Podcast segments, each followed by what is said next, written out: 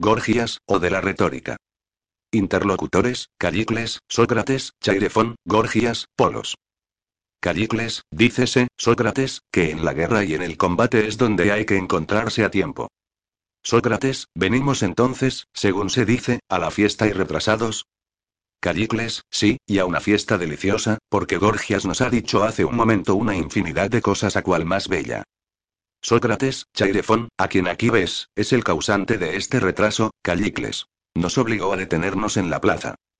Chairefón, nada malo hay en ello, Sócrates. En todo caso remediaré mi culpa. Gorgias es amigo mío, y nos repetirá las mismas cosas que acaba de decir, si quieres, y si lo prefieres lo dejará para otra vez. Callicles, ¿qué dices, Chairefón? ¿No tiene Sócrates deseos de escuchar a Gorgias? Chairefón, a esto expresamente hemos venido. Callicles, si queréis ir conmigo a mi casa, donde se aloja Gorgias, os expondrá su doctrina. Sócrates, te quedo muy reconocido, Callicles, pero ¿tendrá ganas de conversar con nosotros? Quisiera oír de sus labios qué virtud tiene el arte que profesa, qué es lo que promete y qué enseña. Lo demás lo expondrá, como dices, otro día. Callicles, lo mejor será interrogarle, porque este tema es uno de los que acaba de tratar con nosotros. Decía hace un momento a todos los allí presentes que le interrogaran acerca de la materia que les placiera, alardeando de poder contestar a todas. Sócrates, eso me agrada. Interrógale, Chairefón. Chairefón, ¿qué le preguntaré? Sócrates, lo que es. Chairefón, ¿qué quieres decir? Sócrates, si su oficio fuera hacer zapatos te contestaría que zapatero. ¿Comprendes lo que pienso? Chairefón, lo comprendo y voy a interrogarle. Dime. ¿Es cierto lo que asegura Callicles, de que eres capaz de contestar a todas las preguntas que te puedan hacer? Gorgias, sí, Chairefón. Así lo he declarado hace un momento, y añado que desde hace muchos años nadie me ha hecho una pregunta que me fuera desconocida. Chairefón, siendo así, contestarás con mucha facilidad. Gorgias, de ti depende el hacer la prueba. Polos, es cierto, pero hazla conmigo, si te parece bien, Chairefón, porque me parece que Gorgias está cansado, pues acaba de hablarnos de muchas cosas. Chairefón, ¿qué es esto, Polos? ¿Te haces ilusiones de contestar mejor que Gorgias? Polos, ¿qué importa con tal de que conteste bastante bien para ti? Chairefón, nada importa. Contéstame, pues, ya que así lo quieres. Polos, pregunta.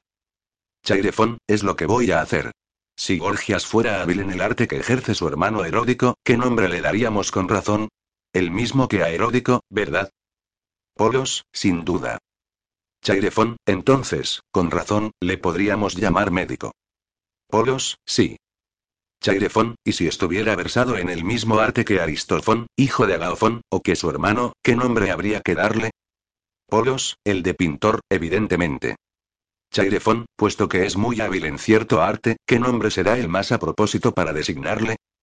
Polos, hay, Chairefón, entre los hombres una porción de artes cuyo descubrimiento ha sido debido a una serie de experiencias, porque la experiencia hace que nuestra vida marche según las reglas del arte, mientras que la inexperiencia la obliga a marchar al azar. Unos están versados en un arte, otros en otro, cada uno a su manera. Las artes mejores son patrimonio de los mejores. Gorgias es uno de estos y el arte que posee la más bella de todas. Sócrates me parece, Gorgias, que Polos está muy acostumbrado a discurrir, pero no cumple la palabra que ha dado a Chairefón. Gorgias, ¿por qué, Sócrates? Sócrates, no contesta, me parece, a lo que se le pregunta. Gorgias, si te parece bien, interrógale tú mismo. Sócrates, no. Pero si le pluguiera responderme, le interrogaría de buena gana, tanto más cuanto que por lo que he podido oír a Polos es evidente que se ha dedicado más a lo que se llama la retórica que al arte de conversar. Polos, ¿por qué razón, Sócrates? Sócrates, por la razón, Polos, de que habiéndote preguntado Chairefón en qué arte es Gorgias hábil, haces el elogio de su arte, como si alguien lo menospreciara, pero no dices cuál es. Polos, ¿no te he dicho que es la más bella de todas las artes? Sócrates, convengo en ello. Pero nadie te interroga acerca de las cualidades del arte de Gorgias. Se te pregunta solamente qué arte es y qué debe decirse de Gorgias. Chairefón te ha puesto en camino por medio de ejemplos, y tú al principio le respondiste bien y concisamente. Dime ahora de igual modo qué arte profesa Gorgias y qué nombre es el que a este tenemos que darle. O mejor aún, dinos tú mismo, Gorgias, qué calificativo hay que darte y qué arte profesas. Gorgias, la retórica, Sócrates. Sócrates, entonces hay que llamarte retórico. Gorgias, y buen retórico, Sócrates, si quieres llamarme lo que me glorifico de ser, para servirme de la expresión de Homero. Sócrates, consiento en ello. Gorgias, pues bien. Llámame así. Sócrates, ¿podremos decir que eres capaz de enseñar este arte a los otros? Gorgias, esta es mi profesión, no solo aquí, sino en todas partes. Sócrates, quisieras, Gorgias, que continuáramos en parte interrogando y en parte contestando, como estamos haciendo ahora, y que dejemos para otra ocasión los largos discursos, como el que Polos había empezado. Pero, por favor, mantén lo que has prometido y redúcete a dar breves respuestas a cada pregunta. Gorgias, hay algunas respuestas, Sócrates, que por necesidad no pueden ser breves. No obstante, haré de manera que sean lo más cortas posibles. Porque una de las cosas de que me lisonjeo es de que nadie dirá las mismas cosas que yo con menos palabras. Sócrates, es lo que debe ser, Gorgias. Hazme ver hoy tu conclusión y otra vez nos desplegarás tu abundancia. Gorgias, te contestaré y convendrás conmigo en que no has oído nunca hablar más cortisamente. Sócrates, puesto que presumes de ser tan hábil en el arte de la retórica y capaz de enseñarlo a otro, dime cuál es su objeto, como el objeto del arte del tejedor es el de hacer trajes, ¿no es así? Gorgias, sí. Sócrates, ¿y la música la composición de cantos? Gorgias, sí. Sócrates, por Juno, Gorgias. Admiro tus respuestas, que más breves no pueden ser. Gorgias, también presumo, Sócrates, de mi habilidad en este género. Sócrates, dices bien. Contéstame, te lo ruego, del mismo modo en lo referente a la retórica, y dime cuál es su objeto. Gorgias, discursos. Sócrates, ¿qué discursos, Gorgias? ¿Los que explican a los enfermos el régimen que tienen que observar para restablecerse? Gorgias, no. Sócrates, ¿la retórica no tiene entonces por objeto toda clase de discursos? Gorgias, no, sin duda. Sócrates, sin embargo, enseña a hablar. Gorgias, sí. Sócrates, pero la medicina, que he citado como ejemplo, no pone a los enfermos en disposición de pensar y de hablar. Gorgias, necesariamente. Sócrates, la medicina, según las apariencias, tiene también por objeto los discursos. Gorgias, sí. Sócrates, los que conciernen a las enfermedades. Gorgias, sí. Sócrates, ¿no tiene igualmente por objeto la gimnasia los discursos referentes a la buena y mala disposición del cuerpo? Gorgias, es cierto. Sócrates, lo mismo puede decirse de las demás artes. Cada una de ellas tiene por objeto los discursos relativos al asunto que se ejerce. Gorgias, parece que sí. Sócrates, entonces ¿por qué no llamas retórica a las otras artes que también tienen por objeto los discursos, puesto que das este nombre a un arte cuyo objeto son los discursos? Gorgias, es porque todas las otras artes, Sócrates, no se ocupan más que de obras manuales y de otras producciones semejantes, mientras que la retórica no produce ninguna obra manual y todo su efecto y su virtud están en los discursos.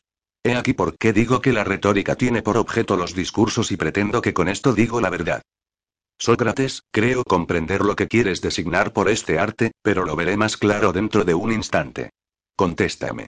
Hay artes, ¿verdad? Gorgias, sí.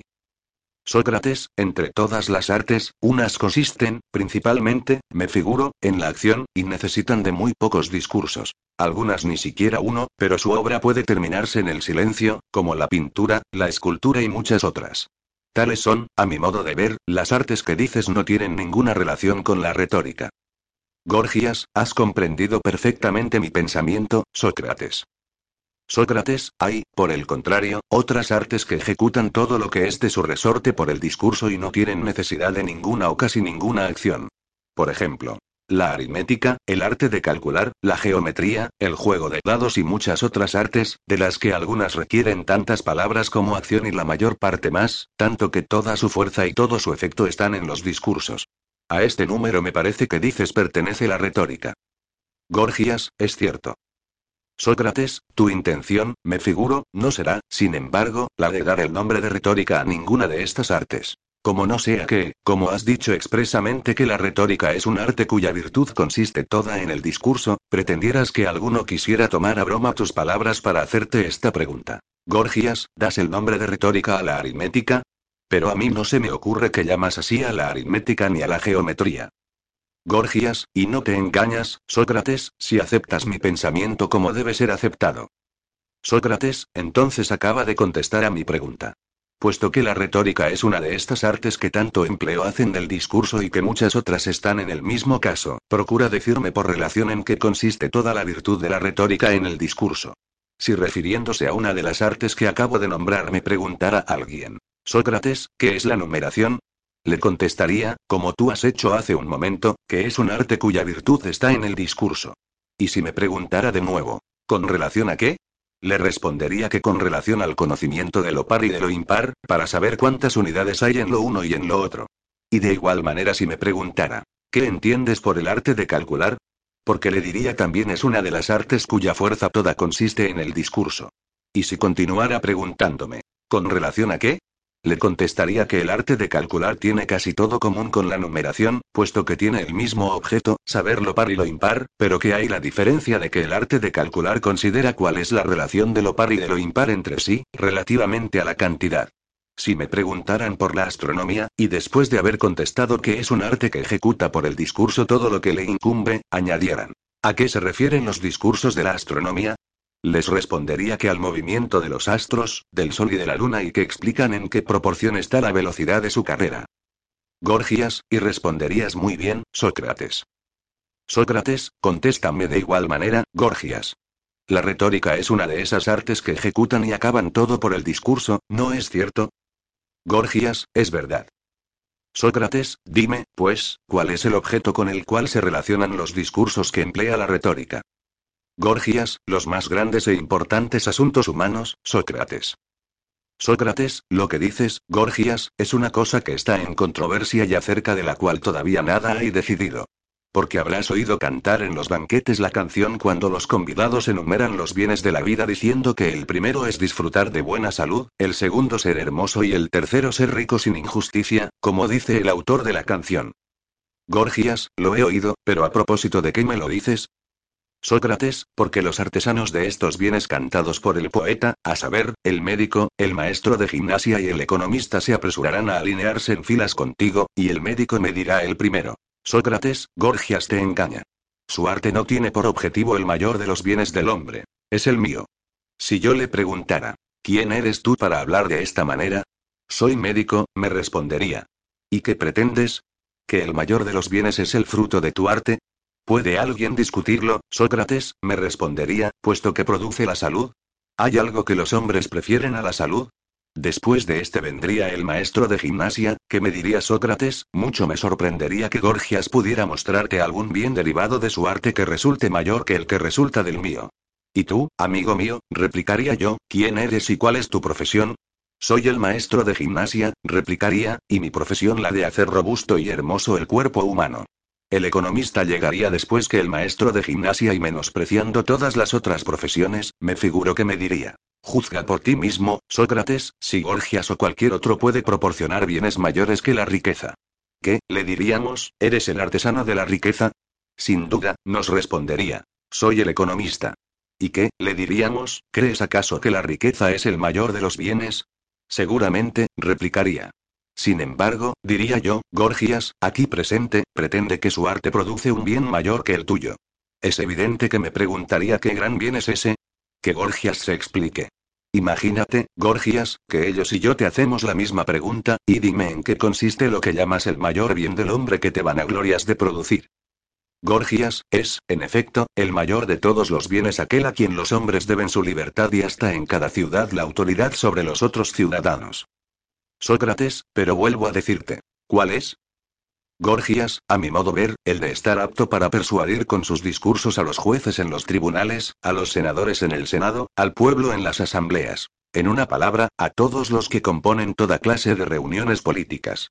Este talento pondrá a tus pies al médico y al maestro de gimnasia y se verá que el economista se habrá enriquecido no para él, sino para otro, para ti, que posees el arte de hablar y ganar el espíritu de las multitudes.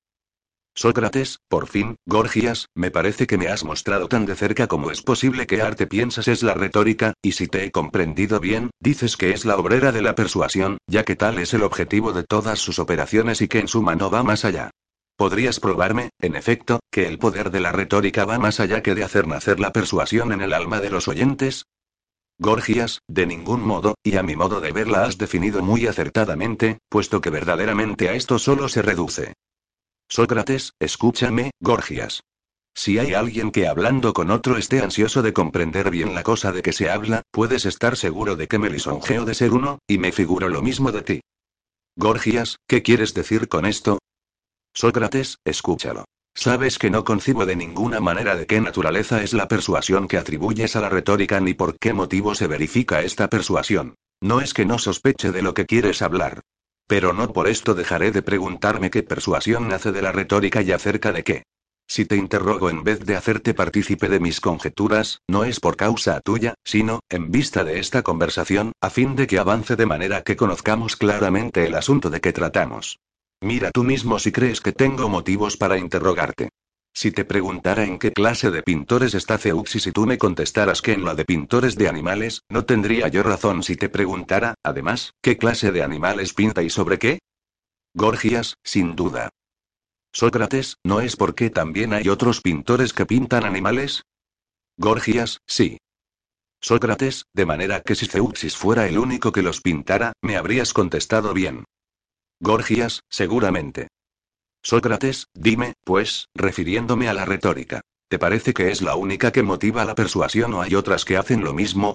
Este es mi pensamiento. El que enseña cualquier cosa que sea, persuade de lo que enseña o no, Gorgias, persuade con toda seguridad, Sócrates. Sócrates, volviendo a las mismas artes de que ya se ha hecho mención, ¿no nos enseñan la aritmética y el aritmético lo concerniente a los números? Gorgias, sí. Sócrates, ¿y no persuaden al mismo tiempo? La aritmética, por lo tanto, es una obrera de la persuasión.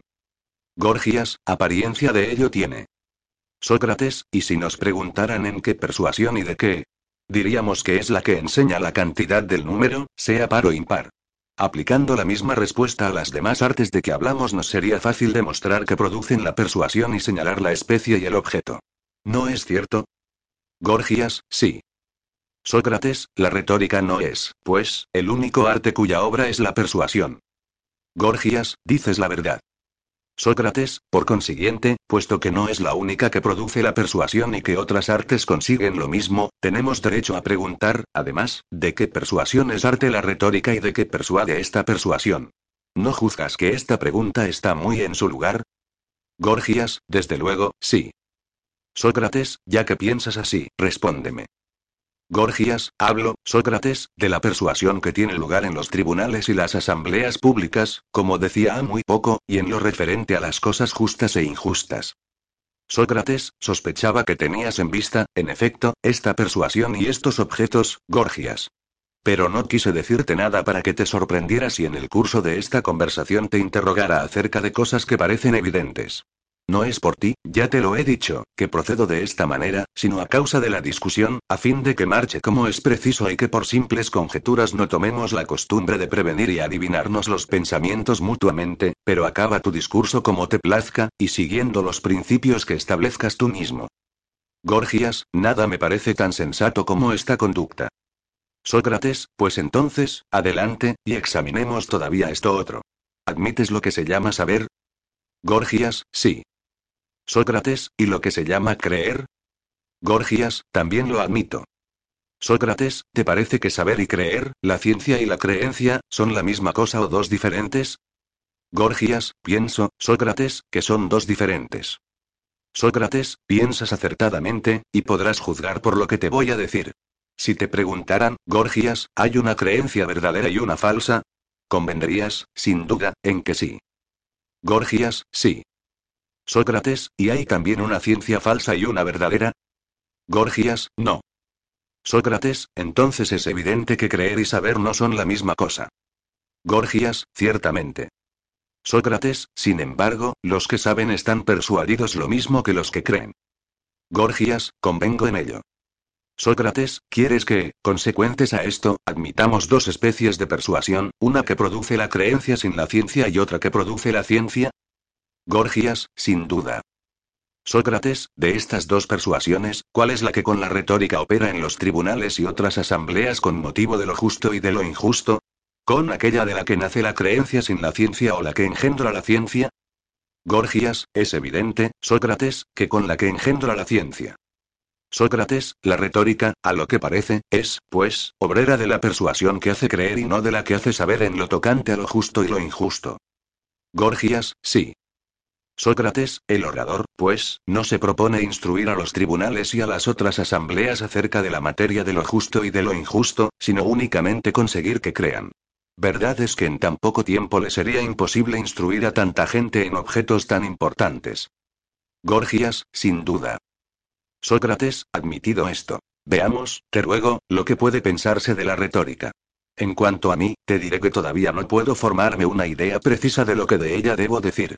Cuando una ciudad se reúne para escoger médicos, constructores de embarcaciones o toda clase de obreros, no es verdad que el orador no tendrá necesidad de dar consejos, puesto que es evidente que en estas elecciones se escogerá siempre al más experto, ni cuando se trate de la construcción de murallas, de puertos o de arsenales serán necesarios discursos, porque se consultará solo a los arquitectos, ni cuando se deliberará acerca de la elección de un general a las órdenes del cual se irá a combatir al enemigo, porque en estas ocasiones serán los hombres de guerra los que tendrán la palabra, y los oradores no serán consultados.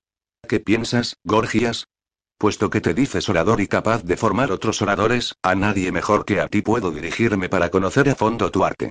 Figúrate, además, que estoy trabajando aquí por tus intereses. Es posible que entre los que aquí están haya quienes deseen ser discípulos tuyos, porque sé de muchos que tienen gana de ello y no se atreven a interrogarte. Persuádete, pues, de que cuando te interrogo es como si ellos mismos te preguntasen. ¿Qué ganaríamos, Gorgias, si nos dieras lecciones? ¿Acerca de qué estaríamos en estado de dar consejo a nuestros conciudadanos? ¿Será solamente de lo justo y de lo injusto, o además de los objetos de que Sócrates acaba de hablar? Intenta responderles. Gorgias, Sócrates, voy, en efecto, a ensayar de desarrollarte por entero toda la virtud de la retórica, porque me has puesto admirablemente en camino para ello. Tú sabes seguramente que en los arsenales de Atenas las murallas y los puertos se construyeron en parte siguiendo los consejos de Temístocles y en parte según los de Pericles, y no escuchando a los obreros. Sócrates, sé, Gorgias, que se dice eso de Temístocles. De lo de Pericles lo vi yo mismo, cuando aconsejó a los atenienses levantaran la muralla que separa a Atenas del Pireo. Gorgias, así ves, pues, Sócrates, que cuando se trata de tomar un partido en los asuntos de que hablabas son los oradores los que aconsejan y su opinión es la que decide. Sócrates, esto es lo que me asombra y es la causa de que te interrogue hace tanto tiempo acerca de la eficacia de la retórica. Me parece maravillosamente grande considerada desde este punto de vista. Gorgias, si supieras todo, verías que la retórica abarca, por decirlo así, la virtud de todas las otras artes. Voy a darte una prueba muy convincente de ello. He ido a menudo con mi hermano y otros médicos a ver enfermos que no querían tornar una poción o tolerar que se les aplicara el hierro o el fuego. En vista de que el médico no corregiría nada, intenté convencerlos sin más recursos que los de la retórica, y lo conseguí. Añado que si un orador y un médico se presentan en una ciudad y que se trate de una discusión de viva voz ante el pueblo reunido o delante de cualquier corporación acerca de la preferencia entre el orador y el médico, no se hará caso ninguno de este, y el hombre que tiene el talento de la palabra será escogido, si se propone serlo. En consecuencia, igualmente con un hombre de cualquier otra profesión se hará preferir al orador antes que otro, quien quiera que sea, porque no hay materia alguna de la que no hable en presencia de una multitud de una manera tan persuasiva como no podrá igualarle cualquier otro artista. La ciencia de la retórica es, pues, tan grande y tal como acabo de decir. Pero es preciso, Sócrates, hacer uso de la retórica como de los demás ejercicios, porque aunque se haya aprendido el pugilato, el pancracio y el combate con armas pesadas de manera de poder vencer a amigos y enemigos, no se debe por esto servirse de ellos contra todo el mundo ni herir a sus amigos, golpearlos o matarlos. Pero también es cierto que no se debe tomar aversión a la gimnasia ni desterrar de las ciudades a los maestros de ella y de esgrima porque alguno que haya frecuentado los gimnasios y hechos en ellos un cuerpo robusto y vuelto un buen luchador maltratara y golpeara a sus padres o a cualquiera de sus parientes o amigos. Los maestros preparan a sus discípulos a fin de que hagan un buen uso de lo que aprenden defendiéndose contra sus enemigos y contra los malvados, pero no para el ataque. Y si estos discípulos, por el contrario, usan mal de su fuerza y de su habilidad en contra de la intención de sus maestros, no se deduce de ello que ni los maestros ni el arte que enseñan sean malos ni que sobre ellos haya de recaer la culpa, sino sobre los que abusan de lo que se les enseñó. El mismo juicio puede emitirse acerca de la retórica. El orador, en verdad, está en estado de hablar de todo y contra todos, de manera que estará más apto que nadie para persuadir a la multitud en un momento dado del asunto que le placerá. Mas esto no es una razón para que prive a los médicos de su reputación ni tampoco a los artesanos por el hecho de poder hacerlo. Al contrario, se debe usar de la retórica como de los otros ejercicios con arreglo a la justicia. Y si alguno que se haya formado en el arte de la oratoria abusa de esta facultad y de este arte para cometer una acción injusta, no se tendrá derecho por esto, me parece, a odiar y desterrar de la ciudad al maestro que le dio lecciones. Porque si puso un arte en sus manos fue para que lo empleara en pro de las causas justas y el otro lo empleó de un modo enteramente opuesto. Él, el discípulo que ha abusado del arte, es el que la equidad quiere que sea aborrecido, expulsado y condenado a muerte, pero no el maestro. Sócrates, estoy pensando, Gorgias, en que has asistido como yo a muchas disputas y que habrás observado una cosa, que es que cuando los hombres se proponen conversar les cuesta mucho trabajo fijar de una y otra parte las ideas y determinar la conversación después de haberse instruido a sí mismos y a los demás. Pero cuando surge entre ellos alguna controversia y uno pretende que el otro habla con poca exactitud o claridad, se enojan y se imaginan que se los contradice por envidia y que se habla por espíritu de disputa y no con intención de esclarecer la materia propuesta. Algunos acaban injuriándose groseramente y separándose después de haberse dicho tales cosas, que los oyentes se lamentan de haber sido el auditorio de gente semejante. Pero a propósito de qué digo esto, pues que me parece que no hablas de una manera consecuente a lo que referente a la retórica dijiste antes, temo que si te refuto puedas figurarte que mi intención no es la de disputar acerca de la cosa misma, a fin de aclararla, sino por hacerte la contra. Si tienes, pues, el mismo carácter que yo, te interrogaré con gusto. Si no, no iré más lejos. Pero ¿cuál es mi carácter? Soy de los que gustan de que se los refute cuando no dicen la verdad y de refutar a los otros cuando se apartan de ella, complaciéndome tanto en refutar como en ser refutado. Considero, en efecto, que es un bien mucho mayor el ser refutado, porque es más ventajoso verse libre del mayor de los males que librar a otro de él. No conozco, además, que exista mayor mal para un hombre que el de tener ideas falsas en la materia que tratamos. Si dices que la disposición de tu espíritu es igual a la mía, prosigamos la conversación, y si crees que debemos darla por terminada, consiento y sea como quieras. Gorgias, Melisongeo, Sócrates, de ser uno de esos a quienes has retratado. Sin embargo, tenemos que guardar consideración a los que nos escuchan. Mucho tiempo antes de que vinieras les había ya explicado muchas cosas, y si ahora reanudamos la conversación puede ser que nos lleve muy lejos. Conviene, pues, que pensemos en los oyentes y no retener al que tenga cualquier otra cosa que hacer. Chairefón, estáis oyendo, Gorgias y Sócrates, el ruido que hacen todos los presentes para testimoniaros el deseo que tienen de escucharos si continuáis hablando. De mí puedo aseguraros que quieran los dioses que nunca tenga asuntos tan importantes y urgentes que me obliguen a dejar de escuchar una discusión tan interesante y bien llevada por algo que sea más necesario. Callicles, por todos los dioses. Tiene razón Chairefon. He asistido a muchas de estas conversaciones, pero no sé si alguna me ha deleitado tanto como esta. Por esto me obligaríais a inmensa gratitud si quisierais estar hablando todo el día. Sócrates, si Gorgias quiere, no encontrarás en mí, Callicles, ningún obstáculo a tu deseo. Gorgias, sería bochornoso para mí si no consintiera, Sócrates, sobre todo después de haber dicho que me comprometía a contestar a todo el que quiera interrogarme. Continuaremos, pues, la conversación, si la compañía tiene gusto en ello, y proponme lo que juzgues a propósito. Sócrates, escucha, Gorgias, lo que me sorprende de tu discurso. Es posible que hayas dicho la verdad y yo no te haya comprendido bien. Dices que estás en disposición de formar un hombre en el arte oratorio, si quiere tomar tus lecciones, ¿no es así? Gorgias, sí. Sócrates, es decir, que le harás capaz de hablar de todo de una manera plausible ante la multitud, no enseñando sino persuadiendo, ¿verdad? Gorgias, sí, eso dije. Sócrates, y añadiste, en consecuencia, que tocante a la salud del cuerpo hará el orador que le crean más que al médico. Gorgias, lo dije, es cierto, con tal que se dirija a las multitudes. Sócrates, por multitudes entiendes indudablemente a los ignorantes, porque aparentemente el orador no tendrá ventaja sobre el médico ante personas instruidas. Gorgias, es cierto. Sócrates, si es más capaz de persuadir que el médico. Persuadirá mejor que el que sabe. Gorgias, sin duda. Sócrates, aunque él mismo no sea médico. Gorgias, sí. Sócrates, pero el que no es médico no ignora las cosas en las que el médico es un sabio. Gorgias, es evidente. Sócrates, el ignorante será, pues, más apto que el sabio para persuadir a los ignorantes, si es cierto que el orador está más capacitado que el médico para persuadir. ¿No es esto lo que se deduce de lo dicho o es otra cosa? Gorgias, en el caso presente es lo que resulta. Sócrates, esta ventaja del orador y de la retórica no es la misma con relación a las otras artes, Quiero decir si no es necesario que se instruya de la naturaleza de las cosas y que baste que invente cualquier medio de persuasión de manera que parezca a los ojos de los ignorantes más sabio que los que poseen esas artes. Gorgias, ¿no es muy cómodo, Sócrates, no tener necesidad de aprender más arte que este para no tener que envidiar en nada a los otros artesanos? Sócrates, examinaremos enseguida, suponiendo que nuestro tema lo exija, si en esta cualidad el orador es superior o inferior a los otros.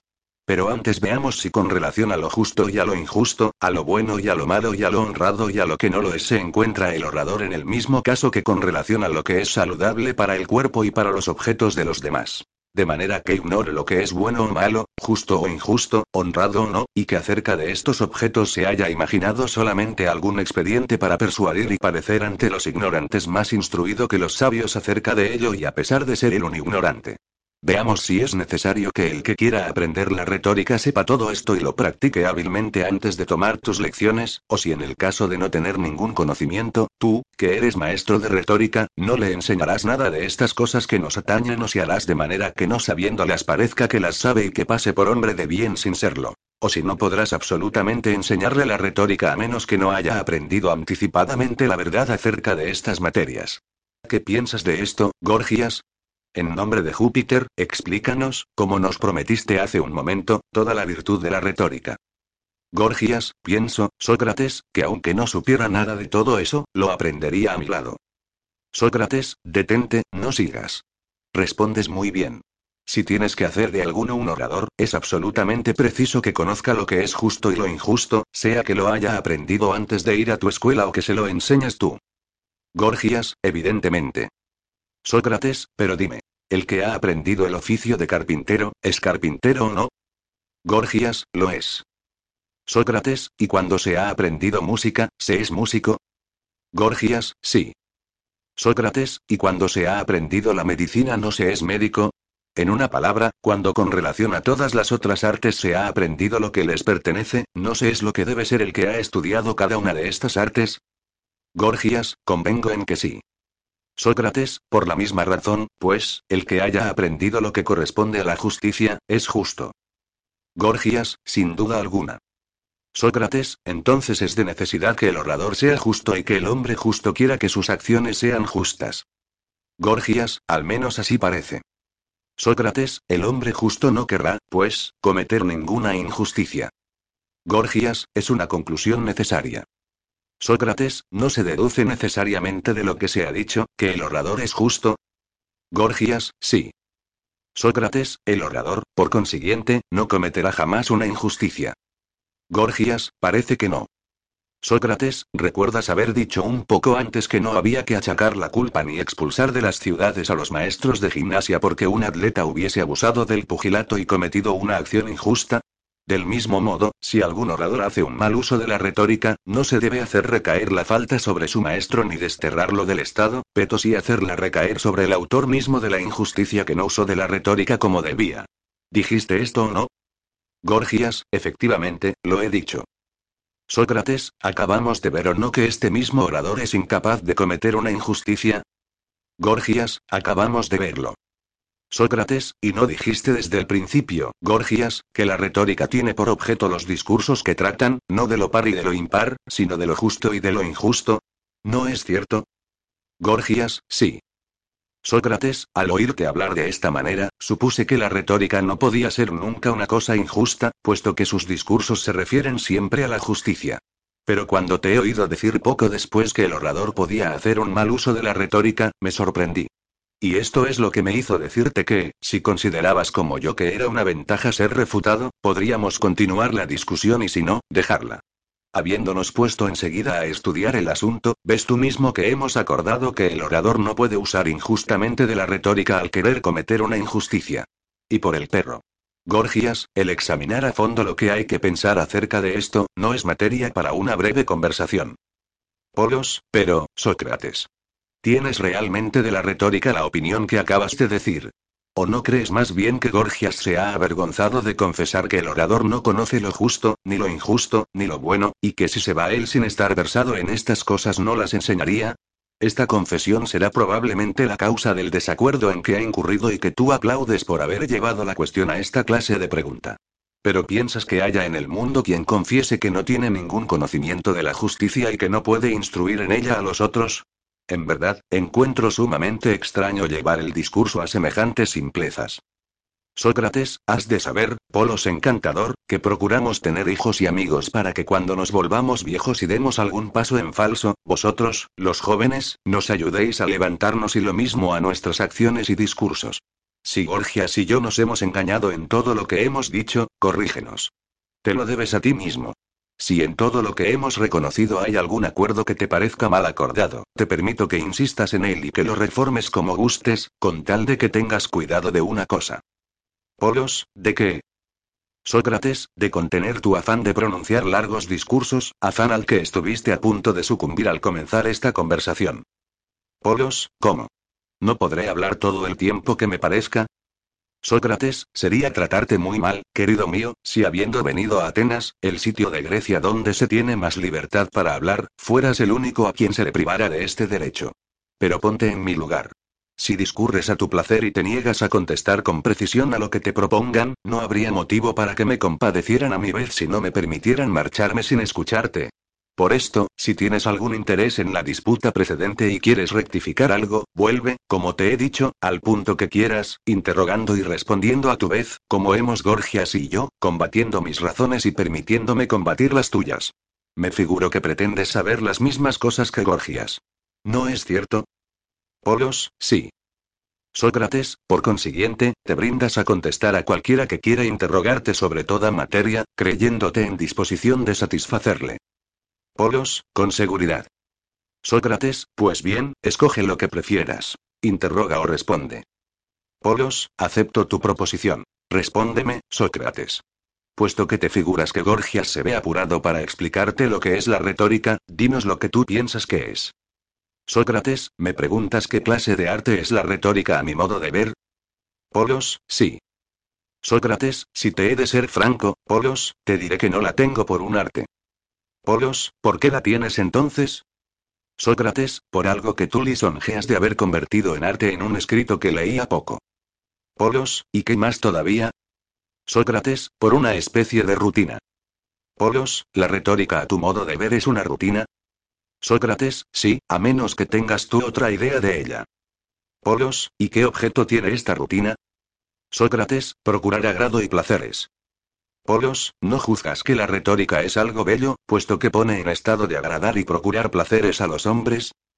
Sócrates, no te he dicho ya lo que entiendo es la retórica para que me preguntes, ¿cómo estás haciendo, si no me parece bella? Polos, ¿no te he oído decir que es una especie de rutina? Sócrates, puesto que tanta importancia das a lo que se llama agradar y procurar un placer, ¿quisieras hacerme uno muy pequeño? Polos, con mucho gusto. Sócrates, pregúntame si considero la cocina como un arte. Polos, consiento en ello. ¿Qué arte es el de la cocina? Sócrates, ninguno, Polos. Polos, ¿qué es entonces? Habla. Sócrates, vas a oírlo. Una especie de rutina. Polos, dime, ¿cuál es su objeto? Sócrates, helo aquí. Agradar y procurar placeres. Polos, la retórica y la cocina son la misma cosa, Sócrates, absolutamente no, pero las dos forman parte de la una misma profesión. Polos, ¿de cuál, si lo tienes a bien?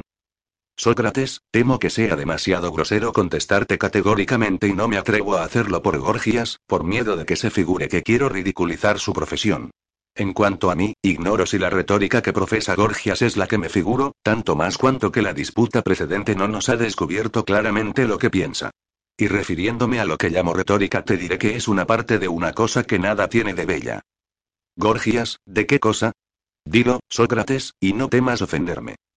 Sócrates, me parece, Gorgias, que es cierta profesión en la que el arte en verdad no interviene nada, pero que supone en un alma el talento de la conjetura, valor y grandes disposiciones naturales para conversar con los hombres. Llamo adulación a la especie en que está comprendida. Esta especie me parece estar dividida en qué sé yo cuántas partes, y de estas, una es la cocina. Generalmente se cree que es un arte, pero a mi modo de ver no lo es, porque solo es una costumbre, una rutina. Entre las partes que constituyen la adulación cuento también a la retórica lo mismo que a lo llamado arte del vestido o a la sofística, y atribuyo a estas cuatro partes cuatro objetos diferentes. Si Polos quiere seguir interrogándome, puede hacerlo, porque todavía no le he explicado qué parte de la adulación digo que es la retórica.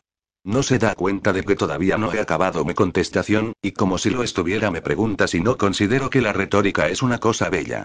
No le diré si me parece fea o bella antes de haberle respondido lo que es. De otra manera procederíamos sin orden, polos.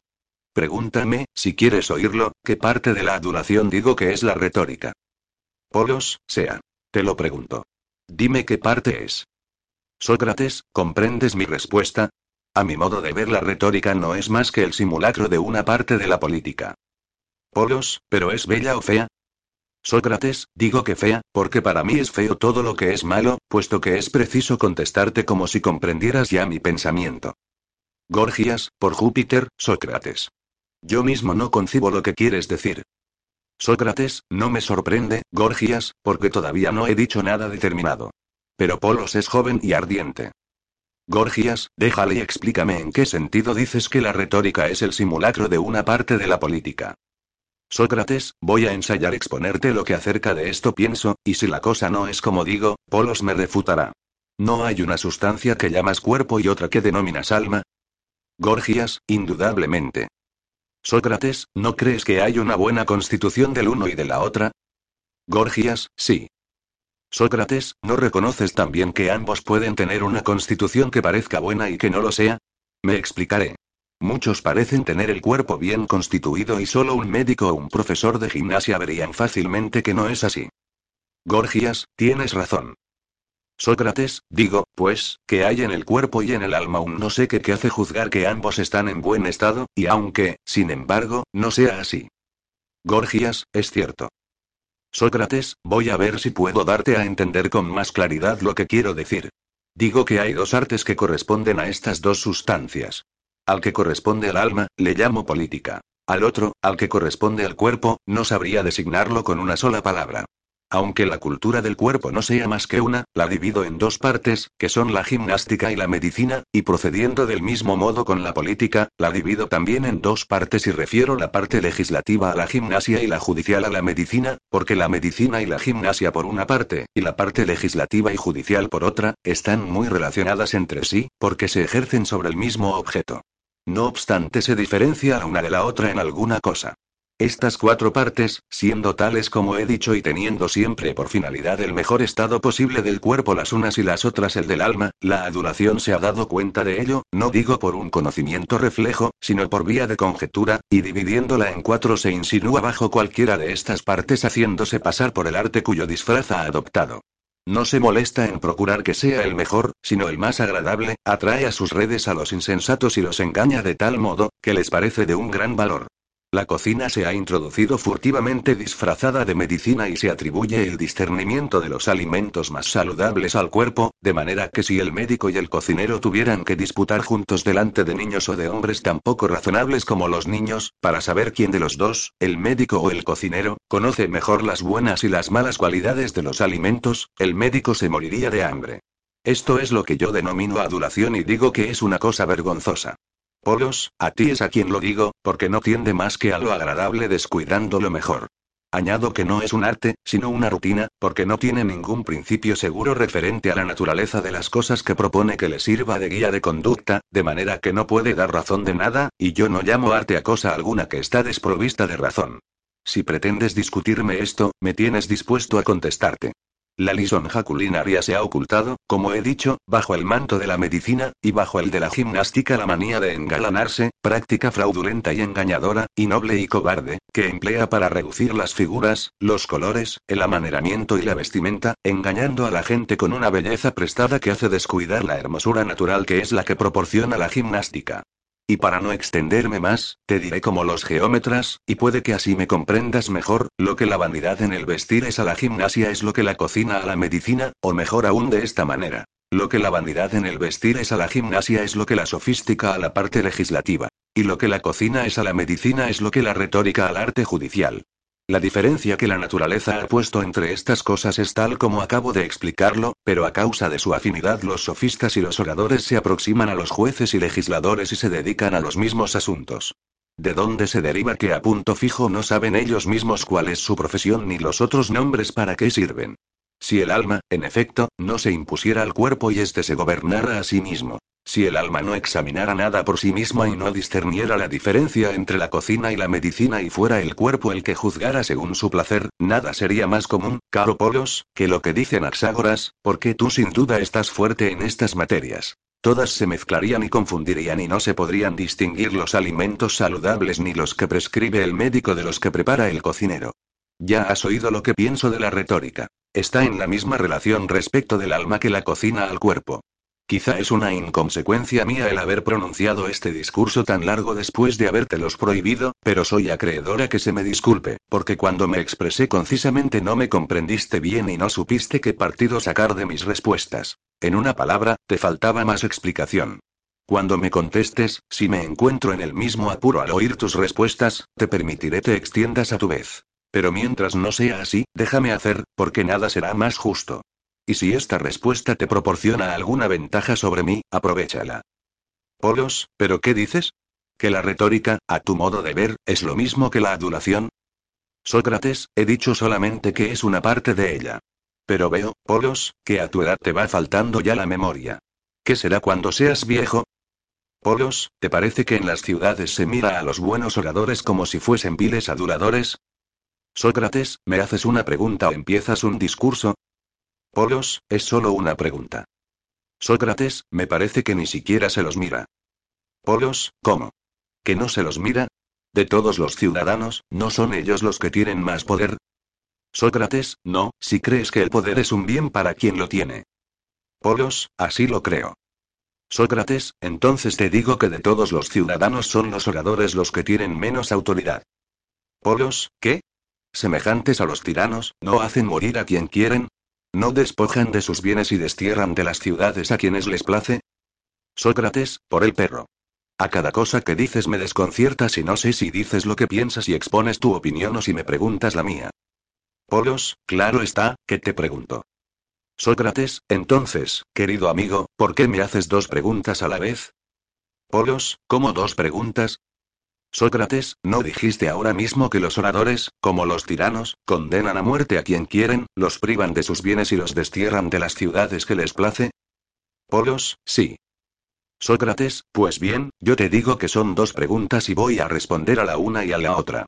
Sostengo, Polos, que los oradores, como hace poco te dije, y que no hacen casi nada de lo que quieren, aunque hagan lo que les parece ser lo más ventajoso. Polos, ¿y no es esto un gran poder? Sócrates, según pretendes, Polos, no. Polos, ¿que yo pretendo eso? K. Todo lo contrario, precisamente. Sócrates, te digo que lo pretendes. ¿No has reconocido que un gran poder es un gran poder para el que está revestido de él? Polos, y vuelvo a decirlo una vez más. Sócrates, ¿crees que es un bien para uno hacer lo que le parece más ventajoso cuando está desprovisto de sentido común? ¿Y llamas a esto un gran poder? Polos, de ninguna manera. Sócrates, pruébame que los retóricos tienen buen sentido y que la retórica es un arte y no una adulación y me habrás refutado. Pero mientras no hagas nada de esto, seguirá siendo verdad que no es un bien para los oradores ni para los tiranos el hacer en las ciudades lo que les plazca. El poder es en verdad un bien, como dices, pero tú mismo convienes que hacer lo que se juzga a propósito, cuando es un desatino, es un mal. ¿No es cierto? Polos, sí.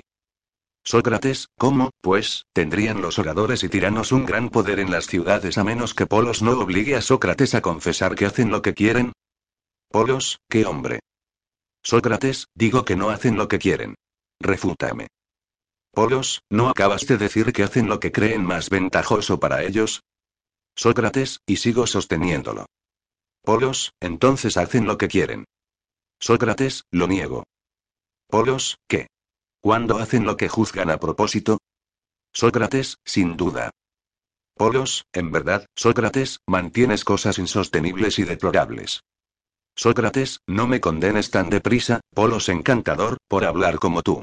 Pero si tienes todavía que hacerme alguna pregunta, pruébame que me engaño. Si no, contéstame. Polos, consiento en contestarte a fin de ver claro en lo que quieres decir. Sócrates, ¿juzgas que los hombres quieren lo que hacen habitualmente o la cosa por la cual hacen esas acciones? Por ejemplo, los que toman de manos del médico una poción, ¿crees que quieren lo que hacen, es decir, tragarse la pócima y sentir dolor? ¿O quieren recobrar la salud y por eso se toman la medicina? Polos, es evidente que quieren recobrar la salud y que por eso toman la medicina.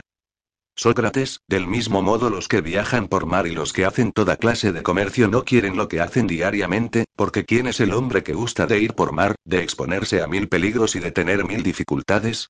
Pero quieren, me parece, la cosa por la cual hacen el viaje por mar, es decir, enriquecerse. Las riquezas, en efecto, son el objeto de los viajes por mar. Polos, confíeme. Sócrates, ¿no ocurre lo mismo con relación a todo lo demás? De manera que el que hace una cosa con miras a otra, no quiere la cosa misma que hace, sino aquella por la cual hace la primera. Polos, sí. Sócrates, ¿hay algo en el mundo que no sea bueno ni malo o tenga lo medio entre lo bueno y lo malo sin ser lo uno ni lo otro? Polos, no puede ser de otro modo.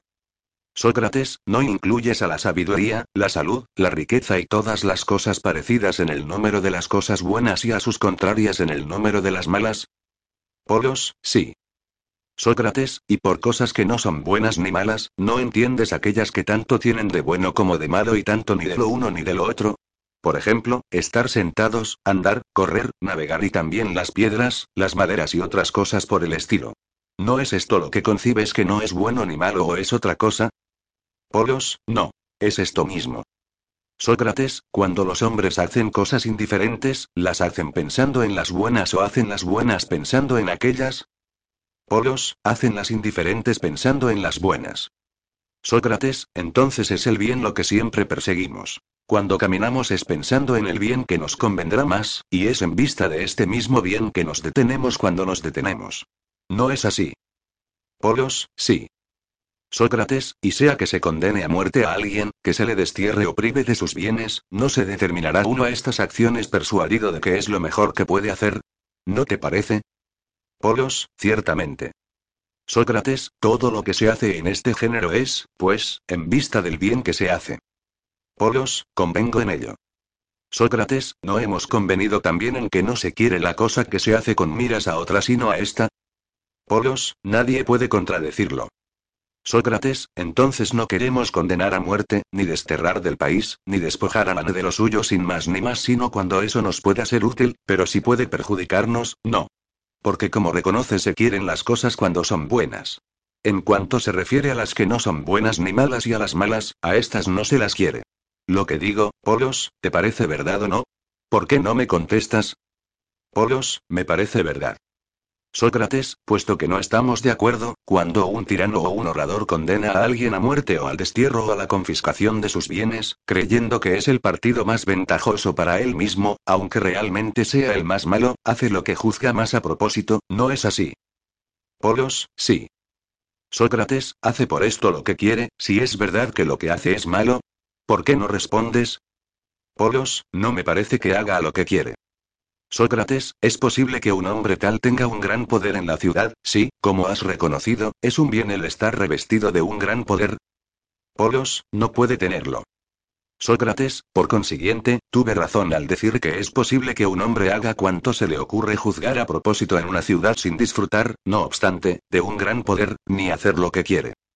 Polos, como si tú mismo, Sócrates, no prefirieras tener la libertad de hacer en una ciudad cuanto te gustara a no tenerla, y como si cuando ves a cualquiera hacer morir a otro porque lo cree conveniente, o despojarle de sus bienes o arrojarle en una prisión, no le envidiaras. Sócrates, ¿supones que procede con justicia, o no? Polos, de cualquier manera que sea, ¿no es siempre algo digno de envidia? Sócrates, habla mejor, Polos. Polos, ¿por qué? Sócrates, porque no hay que envidiar a aquellos cuya suerte no debe excitar ninguna ni a los desgraciados, sino tenerles lástima. Polos, pero es posible que juzgues tal la condición de estos de quienes te hablo. Sócrates, ¿podría acaso juzgarlos de otro modo? Polos, ¿consideras entonces como desgraciado y digno de compasión a cualquiera que condena a muerte a quien juzga a propósito, aun en el caso de que le condene con justicia? Sócrates, de ninguna manera, pero tampoco me parece digno de ser envidiado. Polos, ¿no acabas de decir que es desgraciado? Sócrates, sí, querido. Lo he dicho del que condena a muerte injustamente, y además, que es digno de compasión. Y del que quita justamente la vida a otro, digo que no puede ser envidiado. Polos, el hombre condenado injustamente a muerte no es desgraciado y merecedor de compasión al mismo tiempo. Sócrates, menos que el autor de su muerte, Polos, y menos aún que el que ha merecido la muerte. Polos, ¿cómo, Sócrates? Sócrates, porque de todos los males, el mayor es cometer una injusticia. Polos, ¿es este el mayor mal? ¿No es mayor el sufrir una injusticia? Sócrates, de ninguna manera. Polos, entonces preferirías más ser víctima de una injusticia que cometerla? Sócrates, no quisiera ni lo uno ni lo otro. Pero si me viera obligado a cometer una injusticia o a tener que sufrirla, preferiría esto antes que cometerla. Polos, ¿aceptarías o no la condición de tirano? Sócrates, no, si por tirano entiendes la misma cosa que yo. Polos, entiendo por tirano lo que te dije hace muy poco. Tener el poder de hacer en una ciudad cuanto me viniere en gana. Matar, desterrar, en una palabra, obrar como le plazca a mi albedrío. Sócrates, reflexiona, caro amigo, acerca de lo que voy a decir. Si cuando la plaza pública está llena de gente y teniendo yo oculto un puñal bajo mi brazo te dijera, en este momento me siento revestido de un poder maravilloso igual al de un tirano. De todos estos hombres que ves, el que me parezca a propósito de que lo mate, morirá enseguida. Si me parece que debo romper la cabeza a alguno, al instante la tendrá rota. Si quiero rasgar sus vestiduras, las rasgaré, tan grande es el poder que tengo en esta ciudad. Si te resistieras a creerme y te enseñase el puñal, puede ser que al verlo exclamaras. De esta manera cualquiera puede tener un gran poder. De igual modo podrías incendiar la casa del ciudadano que se te antojara, los arsenales de Atenas y todas las embarcaciones públicas y particulares. Pero la grandeza del poder no consiste precisamente en hacer lo que se juzga a propósito. ¿Lo crees? Polos, de la manera que acabas de decir, no. Sócrates, ¿quisieras decirme por qué razón desecharías un poder semejante? Polos, sí. Sócrates, dila. Polos, porque quien usara de él, sería castigado irremisiblemente. Sócrates, ¿no es un mal el ser castigado? Polos, sin duda.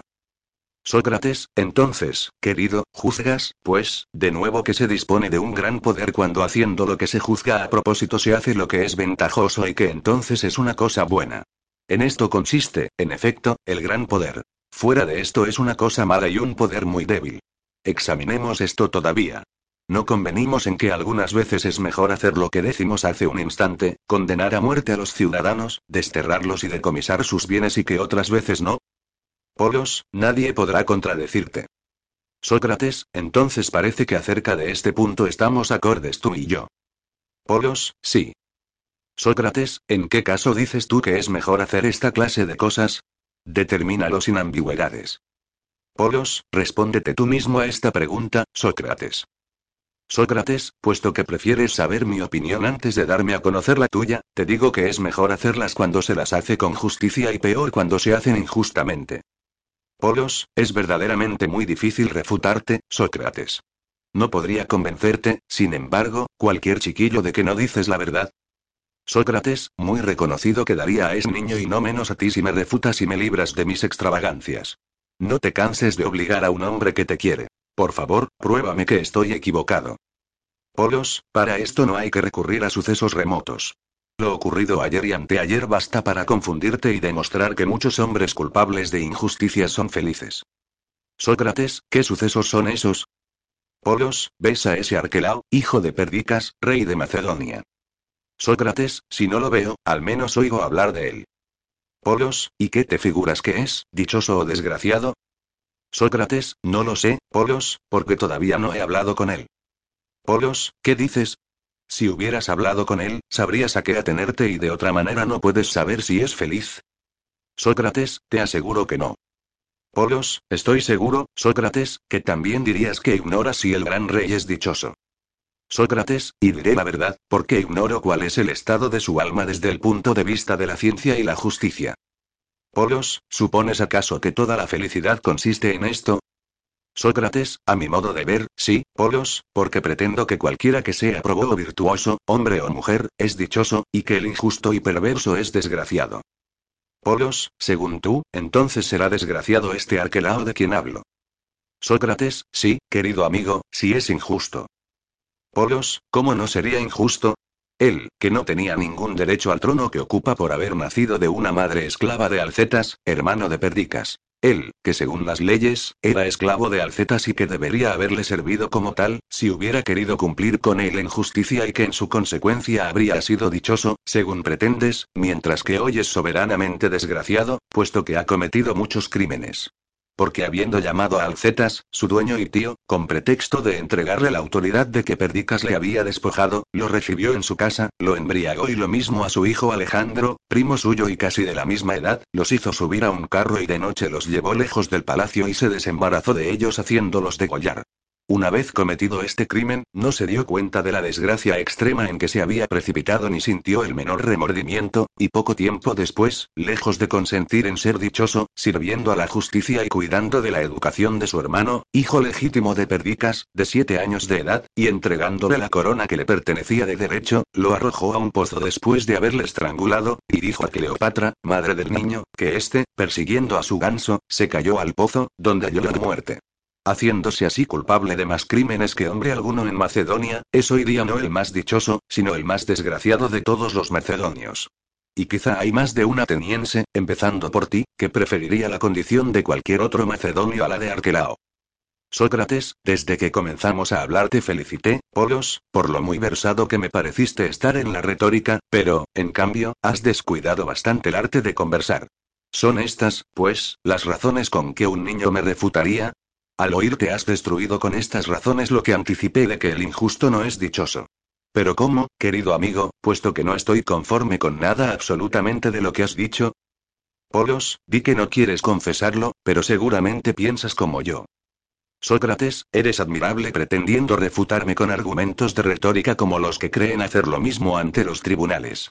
Allí, en efecto, se imagina un abogado haber refutado a otro cuando ha presentado un gran número de testigos distinguidos que responden de la veracidad de lo que dice mientras su adversario solo puede presentar uno o ninguno.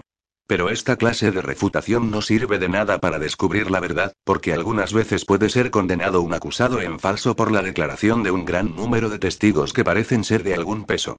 Y en el caso presente casi todos los atenienses y los extranjeros serán de tu opinión acerca de las cosas de que hablas, y si quieres alegar testimonios contra mí para probar que la razón no está de mi parte, tendrás como testigos, siempre que quieras, a Nicias, hijo de Niceratos, y a sus hermanos, que han dado los trípodes que se ven en fila en la Dionisión. También tienes, si quieres, a Aristocratos, hijo de Escelías, de quien es esta hermosa ofrenda en el templo de Apolo Fítico. Podrás contar también con toda la familia de Pericles y cualquier otra familia de Atenas que juzgues a propósito elegir.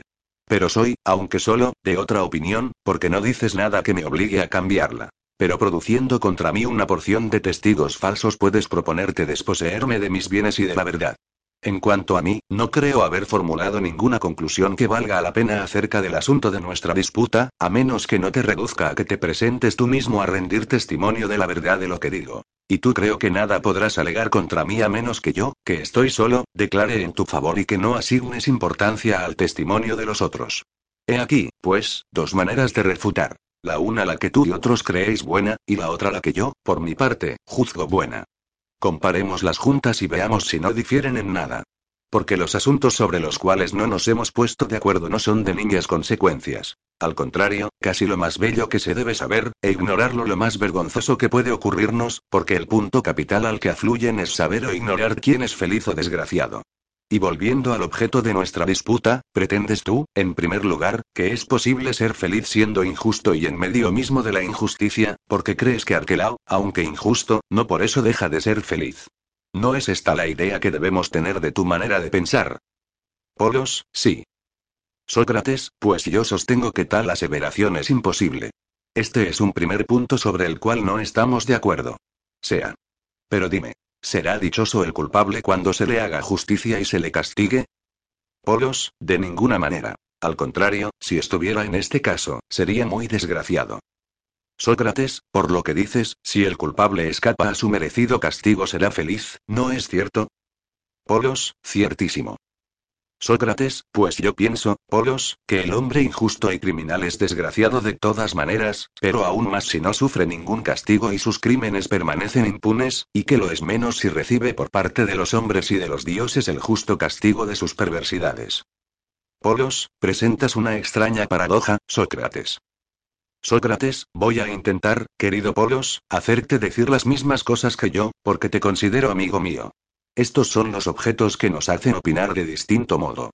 Juzga tú mismo. Dije antes que cometer una injusticia es un mal mayor que sufrirla. Polos, es verdad. Sócrates, ¿y tú, que sufrirla es mayor mal? Polos, sí, lo digo. Sócrates, también he dicho que los que obran injustamente son desgraciados, y tú me lo has refutado. Polos, sí, por Júpiter. Sócrates, mejor dicho, te figuras habérmelo refutado. Polos, y probablemente tengo motivos para creerlo. Sócrates, por tu parte juzgas dichosos a los malos cuando no los aflige el castigo de la justicia. Polos, nadie me lo contradecirá. Sócrates, pues yo digo que son muy desgraciados y que los que sufren el merecido castigo lo son menos. ¿Quieres refutarme también esto? Polos, esta aseveración es aún más difícil de refutar que la precedente, Sócrates. Sócrates, no lo creas, Polos. Pero es una empresa imposible porque nunca se puede refutar lo que es verdad. Polos, ¿cómo has dicho? ¿Qué?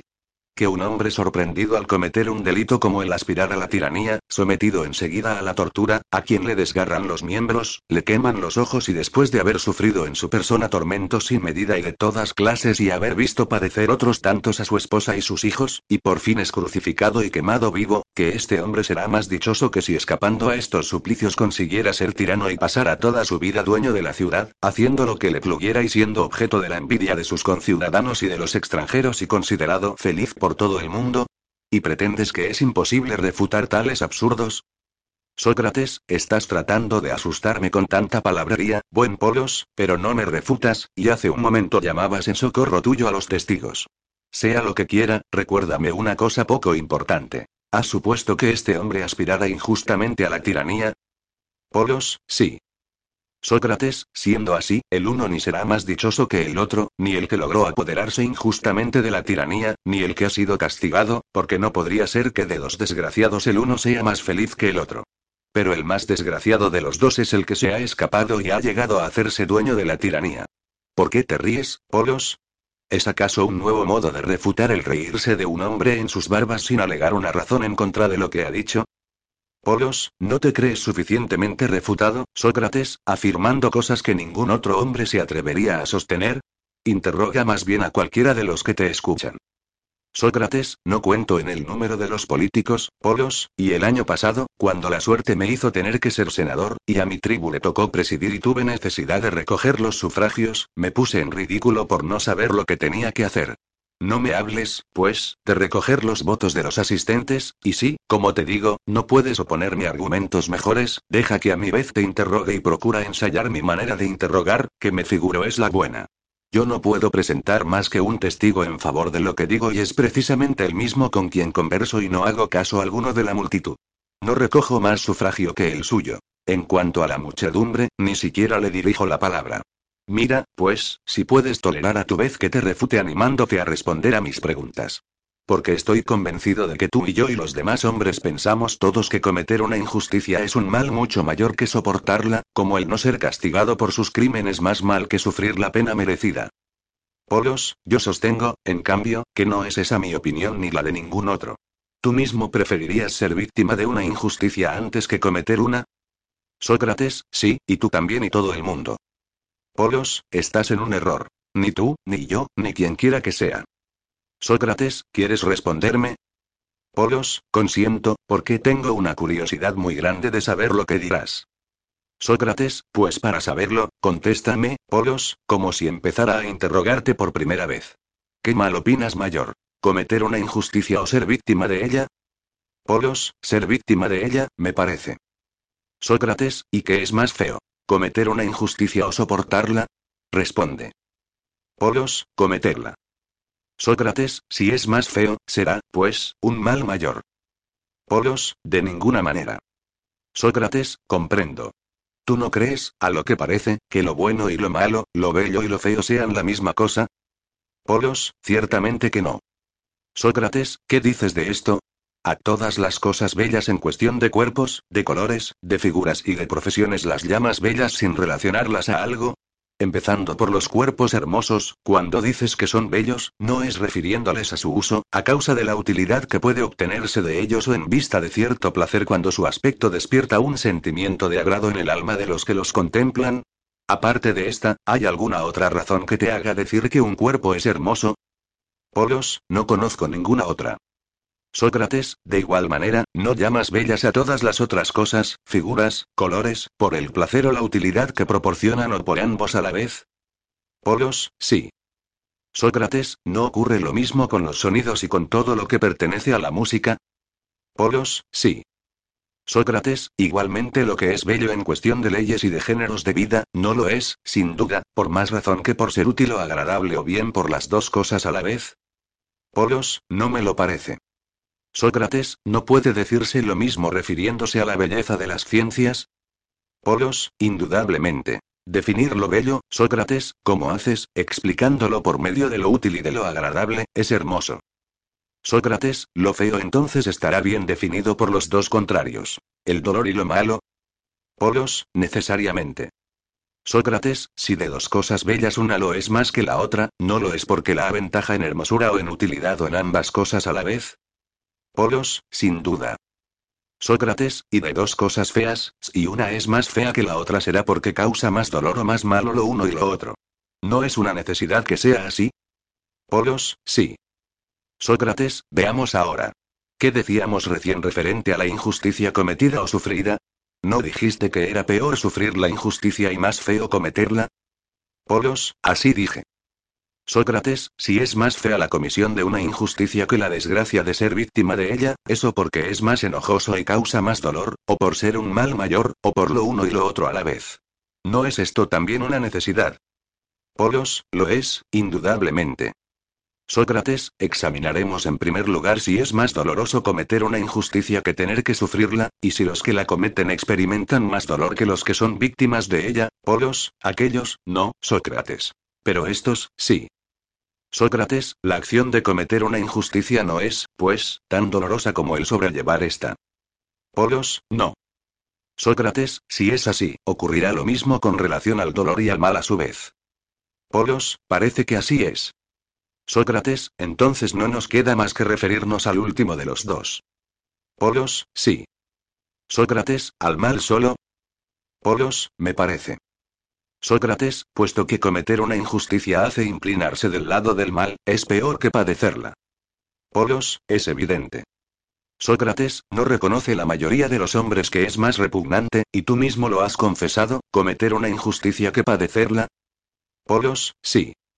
Sócrates, ¿no acabamos de ver que también es peor? Polos, parece que sí. Sócrates, ¿preferirías tú lo que es más feo y peor a lo que lo es menos?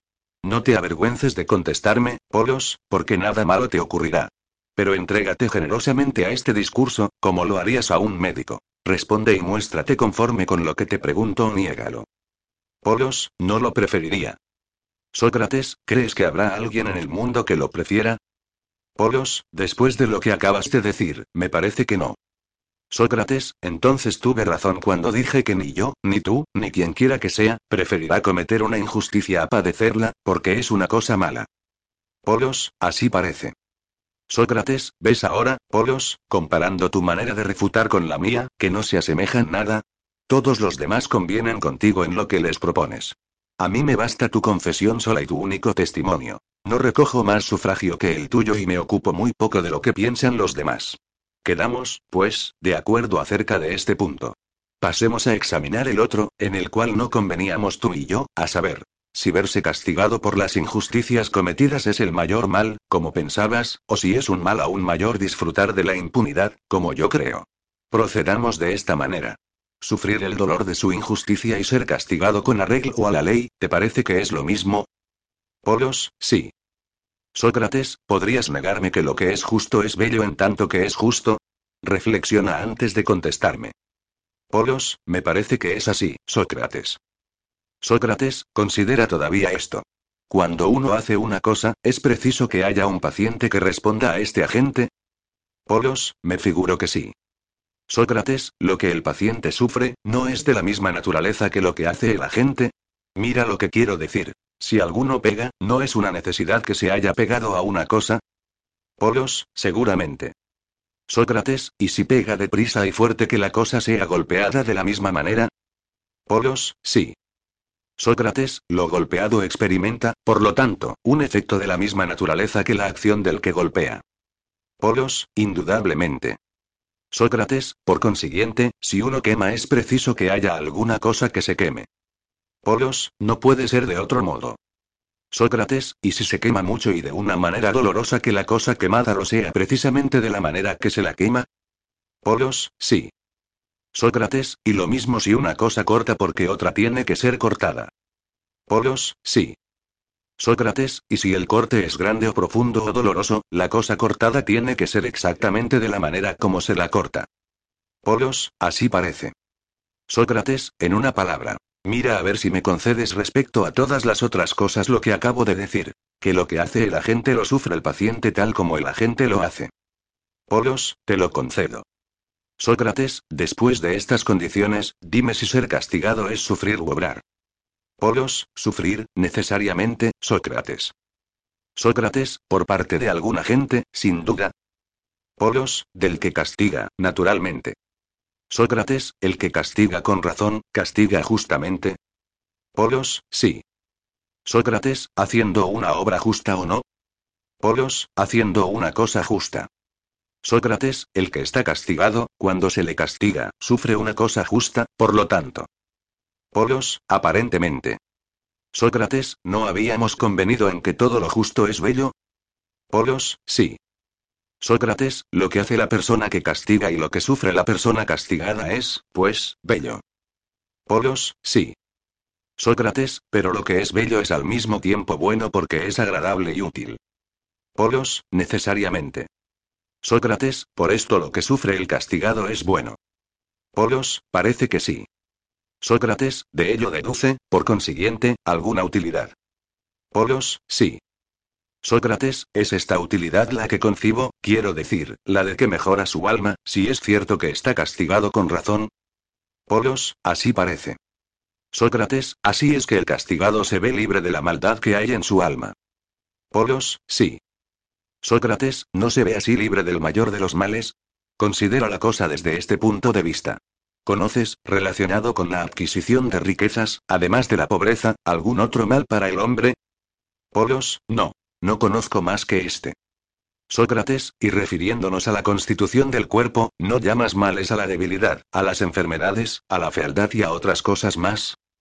Polos, sí. Sócrates, ¿piensas, sin duda, que el alma también tiene sus males? Polos, ¿quién puede dudarlo? Sócrates, ¿no serán lo que llamas injusticia, ignorancia, cobardía y otros defectos parecidos? Polos, ciertamente. Sócrates, con estas tres cosas, pues, las riquezas, el cuerpo y el alma, se relacionan, según tú, tres males. La pobreza, la enfermedad y la injusticia. Polos, sí. Sócrates, ¿cuál de estos tres males es el más feo? ¿No es la injusticia, que bien podemos calificar de vicio del alma? Polos, sin comparación.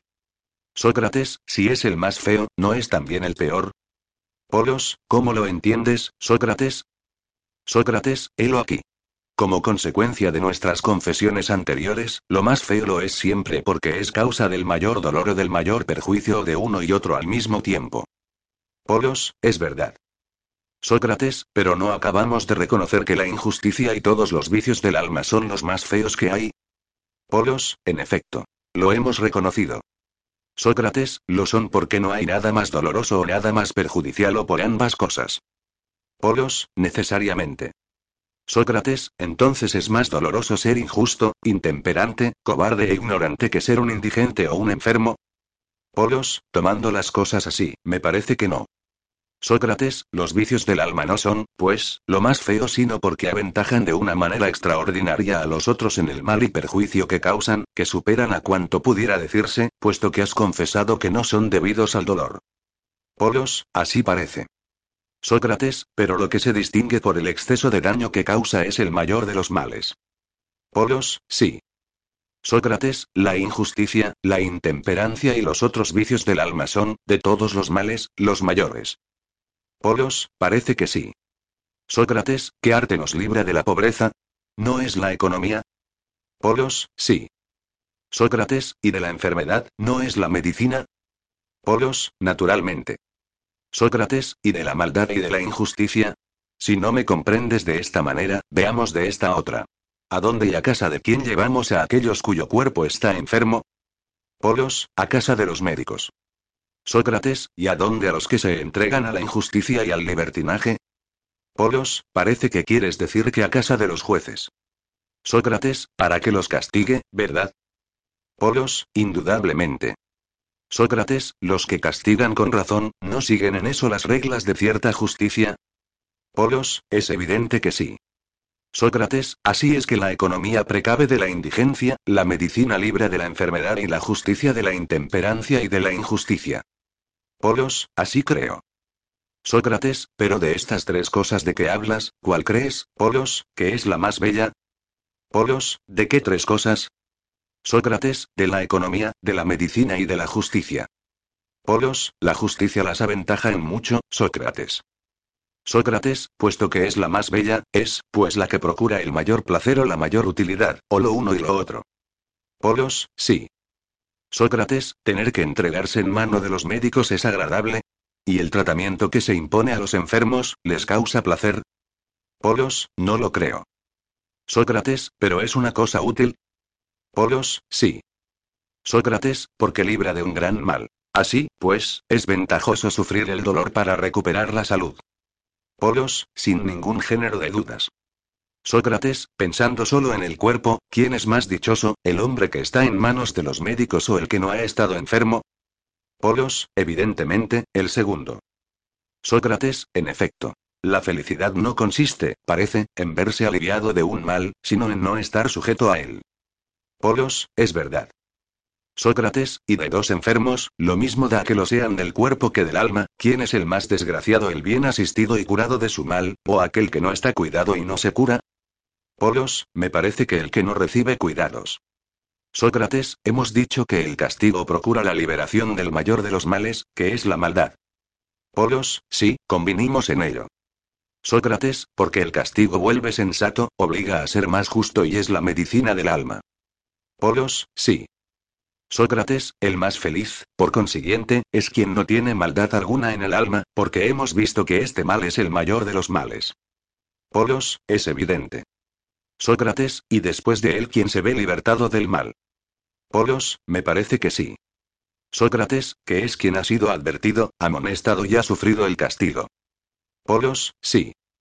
Sócrates, pero quien vive más desgraciado es el que comete injusticias y no se ve libre de ellas. Polos, todo hace creer que sí. Sócrates, ¿no es este hombre el que habiéndose hecho culpable de los mayores delitos y permitídose las mayores injusticias consigue ponerse a cubierto de las amonestaciones, de las correcciones y de los castigos? Tal es, como dijiste, la situación de Arquelao y de los otros tiranos, de los oradores y de todos los que gozan de un gran poder. Polos, parece que sí. Sócrates, y verdaderamente, mi querido Polos, todas esas gentes han hecho casi lo mismo que el que estando atacado de las enfermedades más graves encontrara el medio de no tener que someterse al tratamiento que los médicos le prescribieran contra los vicios de su cuerpo obligándole a ciertos remedios, por miedo, como si fuera un niño, de que le cauterizaran o cortaran, porque es doloroso. ¿No te parece que la cosa es así? Polos, sí. Sócrates, el principio a que tal conducta obedecería sería indudablemente la ignorancia de las ventajas de la salud y de la buena constitución del cuerpo.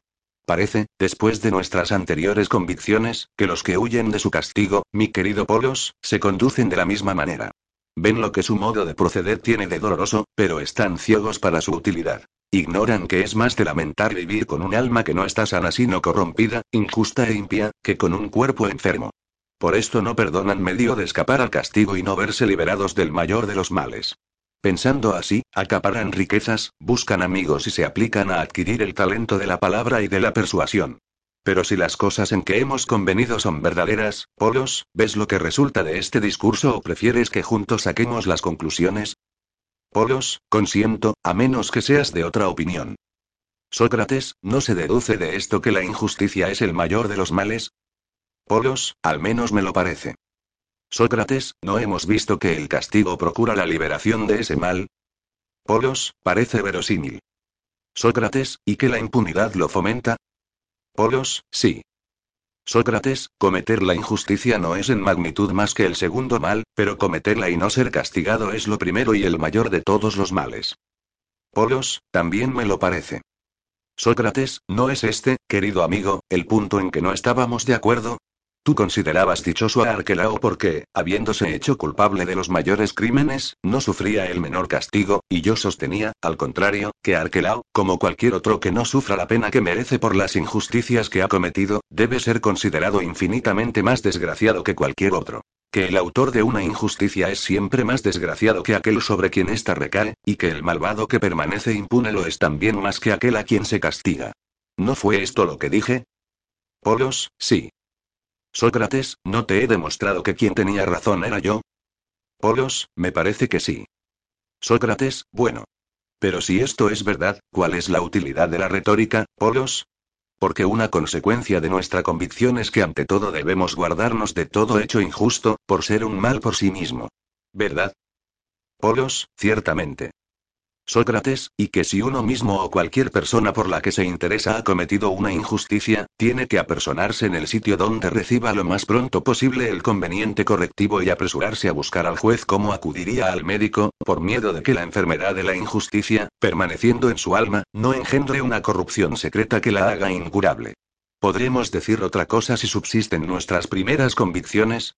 No es una necesidad que lo que digamos esté de acuerdo con lo que antes establecimos y con nada más, Polos, ¿cómo sería posible hablar de otra manera, Sócrates?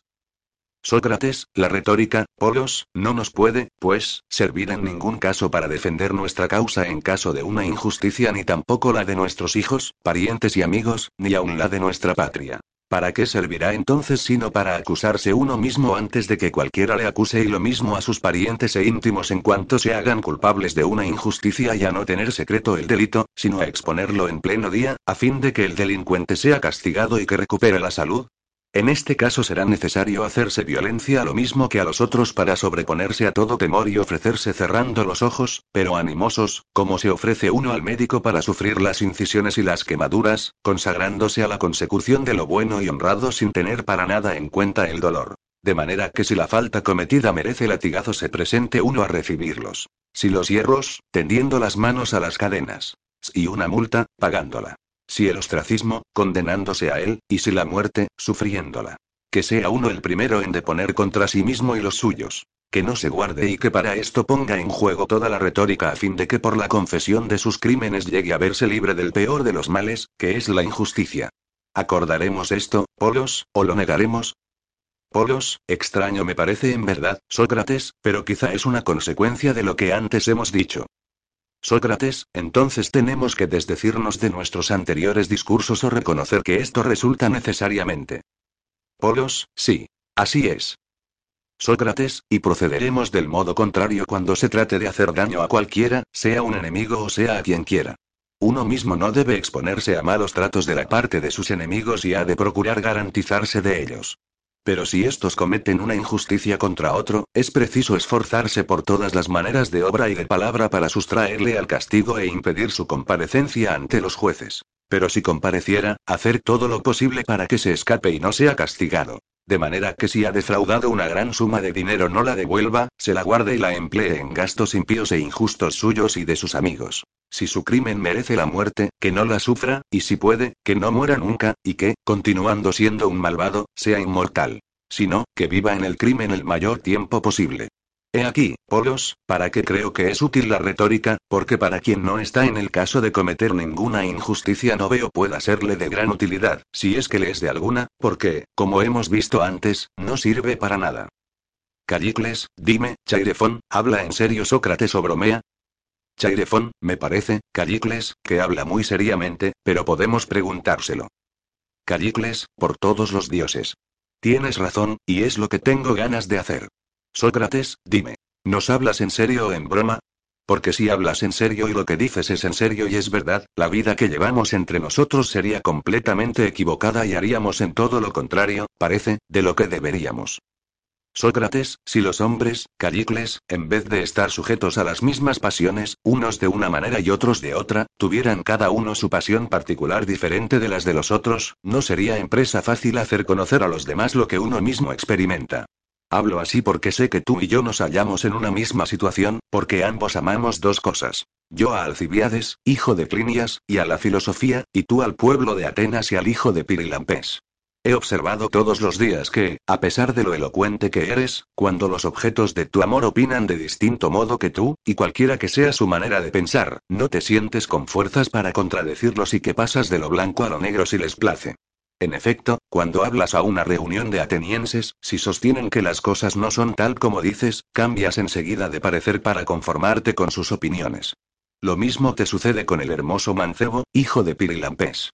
No sabrías resistirte a su voluntad ni a sus discursos, de manera que si alguno, testigo del lenguaje que mantienes diariamente por complacerlos, se extrañara y lo encontrase absurdo, le responderías probablemente, si quisieras decir la verdad, que mientras tus dos amores no cesen de hablar como hablan, tú no dejarás de hablar como hablas.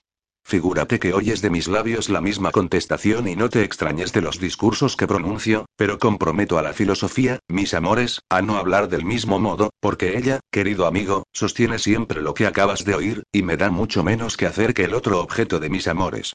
El hijo de Clinias habla unas veces y otras de muy distinta manera, pero la filosofía mantiene siempre el mismo lenguaje. Lo que ahora te parece tan extraño es de ella. Estabas presente cuando se dijo, Así, pues, o refutas lo que por boca mía dijo hace muy poco o pruébale que cometer la injusticia y vivir en la impunidad después de haberla cometido no es colmo de todos los males, o si dejas subsistir esta verdad en toda su fuerza, te juro, Callicles, por el perro, dios de los egipcios, que Callicles nunca estará de acuerdo consigo mismo y toda su vida será una perpetua contradicción. Y yo, al menos, amigo mío, soy de opinión que para mí valdría mucho más que mi lira estuviera mal montada y desafinada, y que la mayoría, lejos de estar acordes conmigo, me contradijeran que yo no estuviera de acuerdo conmigo mismo y tuviera que contradecirme. Callicles, me parece, Sócrates, que triunfas con tus discursos al igual que un orador popular. Toda tu declamación se basa en el hecho de haber ocurrido a Polos lo mismo que él ha pretendido haberle sucedido a Gorgias respecto de ti. Ha dicho, en efecto, que cuando preguntaste a Gorgias, en la suposición de que fueran a su casa a aprender la retórica y no tuvieran ningún conocimiento de lo que concierne a la justicia, si él les daría lecciones, que Gorgias se avergonzó de contestarte conforme a la verdad, y dijo que la enseñaría a causa del hábito establecido entre los hombres, que encontrarían mal una respuesta contraria. Que esta confesión había hecho caer a Gorgias en contradicción, lo que te había satisfecho. En una palabra, que me parece que en esta ocasión se ha burlado Polos de ti con razón. Pero he aquí que ahora se encuentra en el mismo caso que Gorgias. Te confieso, amigo mío, que no me satisface nada que Polos te conceda que es peor o más feo cometer una injusticia que padecerla, porque esta confesión es la que le ha confundido en la disputa y ha permitido le cierres la boca, porque ha tenido vergüenza de decir su pensamiento. En efecto, Sócrates, so pretexto de buscar la verdad, como dices, haces a los que conversan contigo preguntas propias de un declamador y que tienen por objeto lo que es bello no por la naturaleza, sino según la ley. Pero en la mayor parte de las cosas la naturaleza y la ley están en oposición, de manera que si por vergüenza no se atreve uno a decir lo que piensa, estará por fuerza obligado a contradecirse. Tú te diste cuenta de esta sutil distinción y te aprovechas de ella para tender lazos en la controversia. Si alguno te habla de lo que se refiere a la ley, le preguntas acerca de lo que atañe a la naturaleza, y si te habla de lo que está en el orden de la naturaleza, le interrogas acerca de lo que está en el orden de la ley. Esto es lo que acabas de hacer al referirte a la injusticia cometida y a la sufrida cuando Polos habló de lo legalmente más feo. Tú, por el contrario, te atuviste a lo legal como si fuera lo natural. Según la naturaleza, todo lo peor es también lo más feo. Por consiguiente, sufrir una injusticia es una cosa muy fea, pero, según la ley, más feo es aún el cometerla. Y, en efecto, sucumbir a la injusticia de otro no es propio de un hombre, sino de un vil esclavo, para quien vale más morir que vivir cuando sufriendo injusticias y ofensas no se está en estado de defenderse uno mismo ni tampoco defender a quienes le son caros.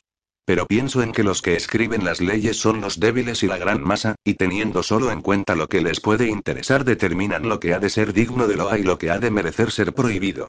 Para amedrentar a los más fuertes, que podrían ir más allá de los otros e impedírselo, dicen que es feo e injusto aventajar en algo a los demás, y que trabajar por hacerse más poderoso es hacerse culpables de injusticia, porque siendo los más débiles se consideran demasiado felices de que todos sean iguales, ya que ellos son los peores. Tal es la razón por la cual en el orden de la ley es injusto y feo el querer aspirar a más que la mayoría, y por esto se le ha dado el nombre de injusticia. Pero me parece que la naturaleza demuestra que no es justo que el que valga más tenga menos que otro que no valga a lo que él y el más fuerte menos que el más débil y prueba en mil ocasiones que debe ser así tanto en lo que concierne a los animales como a los mismos hombres, entre los cuales vemos estados y naciones enteras donde la regla de lo justo es que el más fuerte se imponga al más débil y esté más beneficiado que él. ¿Con qué derecho hizo Xerxes la guerra a Grecia y su padre a los escitas? Y cómo estos podría citar infinidad de otros ejemplos. En esta clase de empresas se trata, me figuro, de obrar según la naturaleza, y, por Júpiter. También según las mismas leyes de ella, aunque no ciertamente quizá según las leyes que los hombres han establecido. Desde la juventud nos ganamos y nos llevamos a los mejores y más fuertes de entre nosotros. Los formamos y los domamos, como se doma a los cachorros del león, por medio de discursos repletos de encantos y prestigios, haciéndoles saber que es preciso subordinarse a la legalidad y que en esto consiste lo bello y lo justo. Pero me imagino que si surgiere un hombre dotado de excelsas cualidades que sacudiendo y rompiendo todas estas trabas encontrara el medio de desembarazarse de ellas y que pisoteando vuestros escritos, vuestros prestigios, vuestras discusiones y leyes antinaturales y aspirando a elevarse sobre todo se convirtiera de esclavo en vuestro señor, entonces se vería brillar la justicia tal como es, manifestando sus derechos. Píndaro, me parece, apoya estos sentimientos en una sola oda, en que dice que la ley es la reina de los mortales y de los inmortales. Ella misma, añade, lleva consigo la fuerza que su mano poderosa convierte en legítima. Juzgo de ello por los trabajos de Hércules, que sin haberlos comprado, estas son, poco más o menos, las palabras de Píndaro, porque no sé de memoria la oda. Pero su sentido es que Hércules se llevó a los bueyes de Gerión sin haberlos comprado y sin que se los hubiese dado, dejando comprender que su acción era justa según la naturaleza y que los bueyes y todos los demás bienes de los débiles e insignificantes pertenecen de derecho al más fuerte y al mejor. La verdad es, pues, tal como te la digo. Tú mismo la reconocerás si, dando de lado a la filosofía, te dedicas a asuntos más elevados. Te confieso, Sócrates, que la filosofía es algo muy divertido cuando en la juventud se la estudia con moderación, pero si se prolonga su estudio más tiempo del preciso se convierte en una plaga de la humanidad. Porque por grandes que sean las dotes con que la naturaleza haya adornado al hombre, si éste en una edad ya adelantada continúa filosofando tiene por fuerza que carecer de la experiencia de todo lo que no debe ignorar el hombre que quiera ser una persona bienquista y distinguida. Porque no solo son inexpertos en las leyes del Estado, sino también en la manera acertada de tratar a los hombres en las relaciones públicas o particulares que con ellos se tienen, sino además carecen de toda experiencia de los placeres y pasiones humanas, y, en una palabra, de idea alguna de lo que es la vida. Por esto incurren en el ridículo cuando tienen que hacerse cargo de cualquier asunto doméstico o civil, como les ocurre a los políticos cuando concurren a vuestras asambleas y controversias.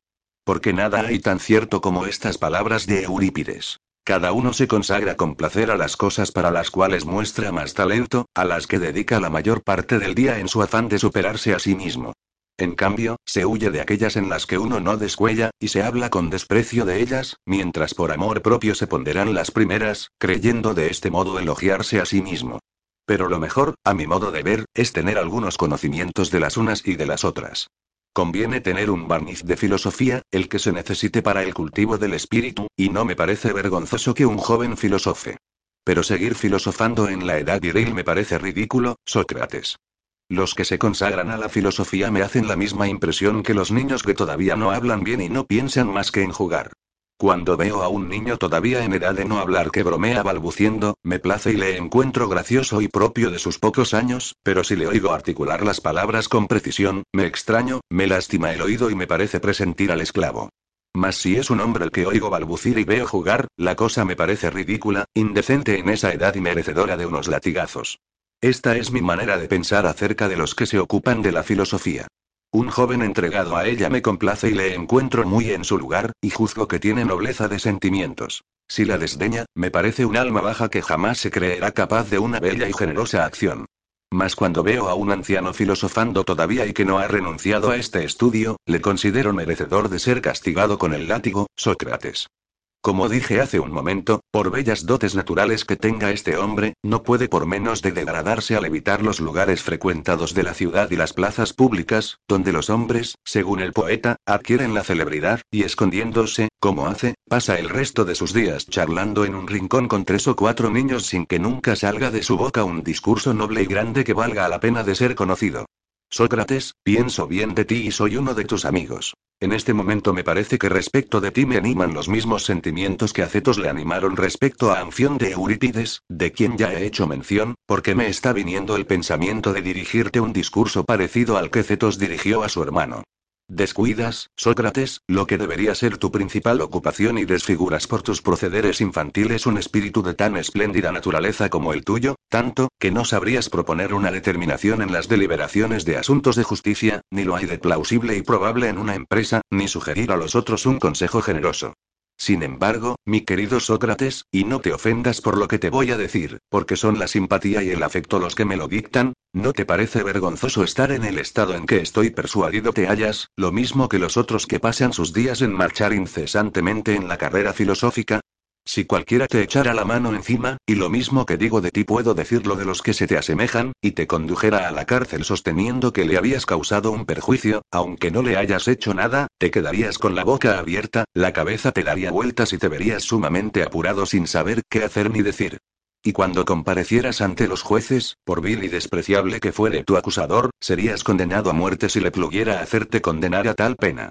¿Qué estima puede, pues, tenerse, querido Sócrates, a un arte que empeora a los que, dotados de las mejores cualidades, se aplican a él, los incapacita para defenderse a sí mismos y para salvar de los mayores peligros no solo a su propia persona, sino a ninguna otra? que los expone a verse desposeídos de todos sus bienes por sus enemigos y a arrastrar en su patria una vida sin honor.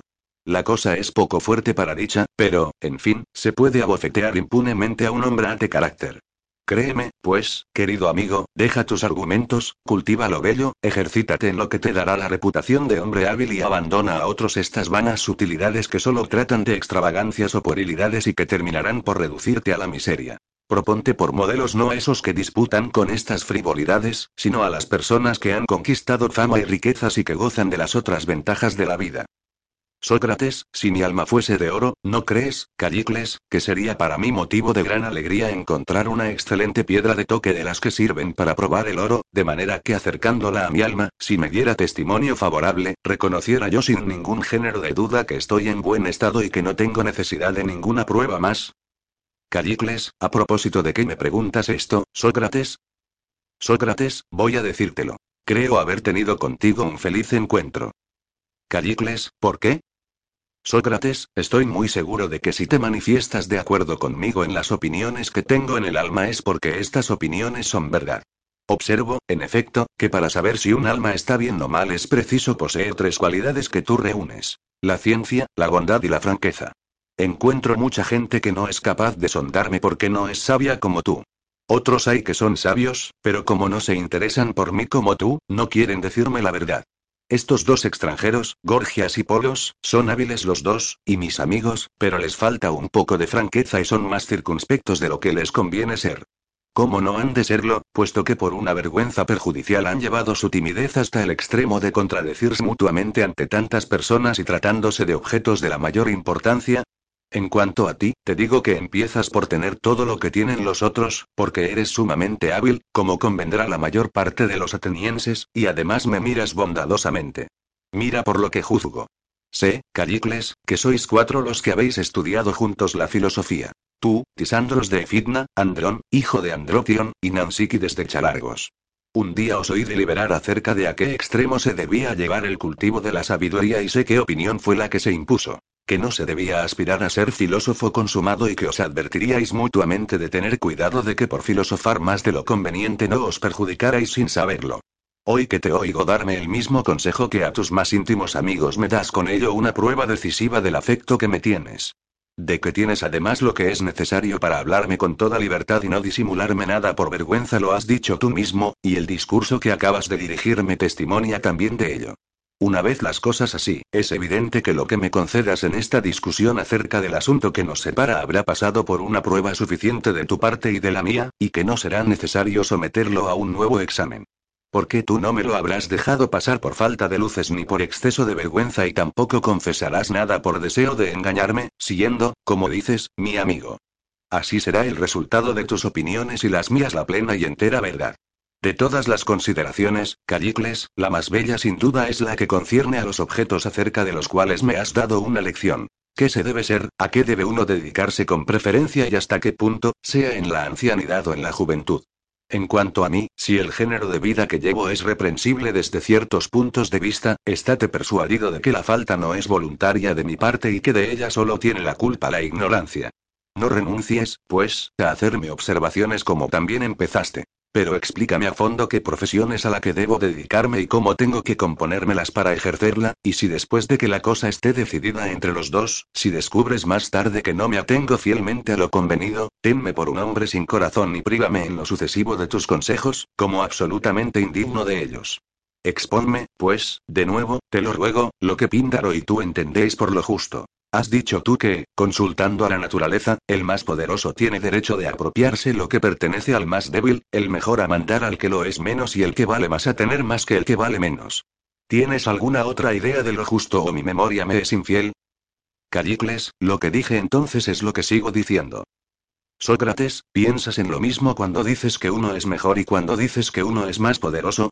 Porque te confieso que no he podido comprender lo que querías decir ni si por los más poderosos entendías los más fuertes y si es preciso que los más débiles estén sometidos a los más fuertes, como parece lo insinuaste al decir que los grandes estados atacan a los pequeños en virtud del derecho natural porque son más poderosos y más fuertes, lo que hace suponer que más poderosos, más fuertes y mejor son la misma cosa.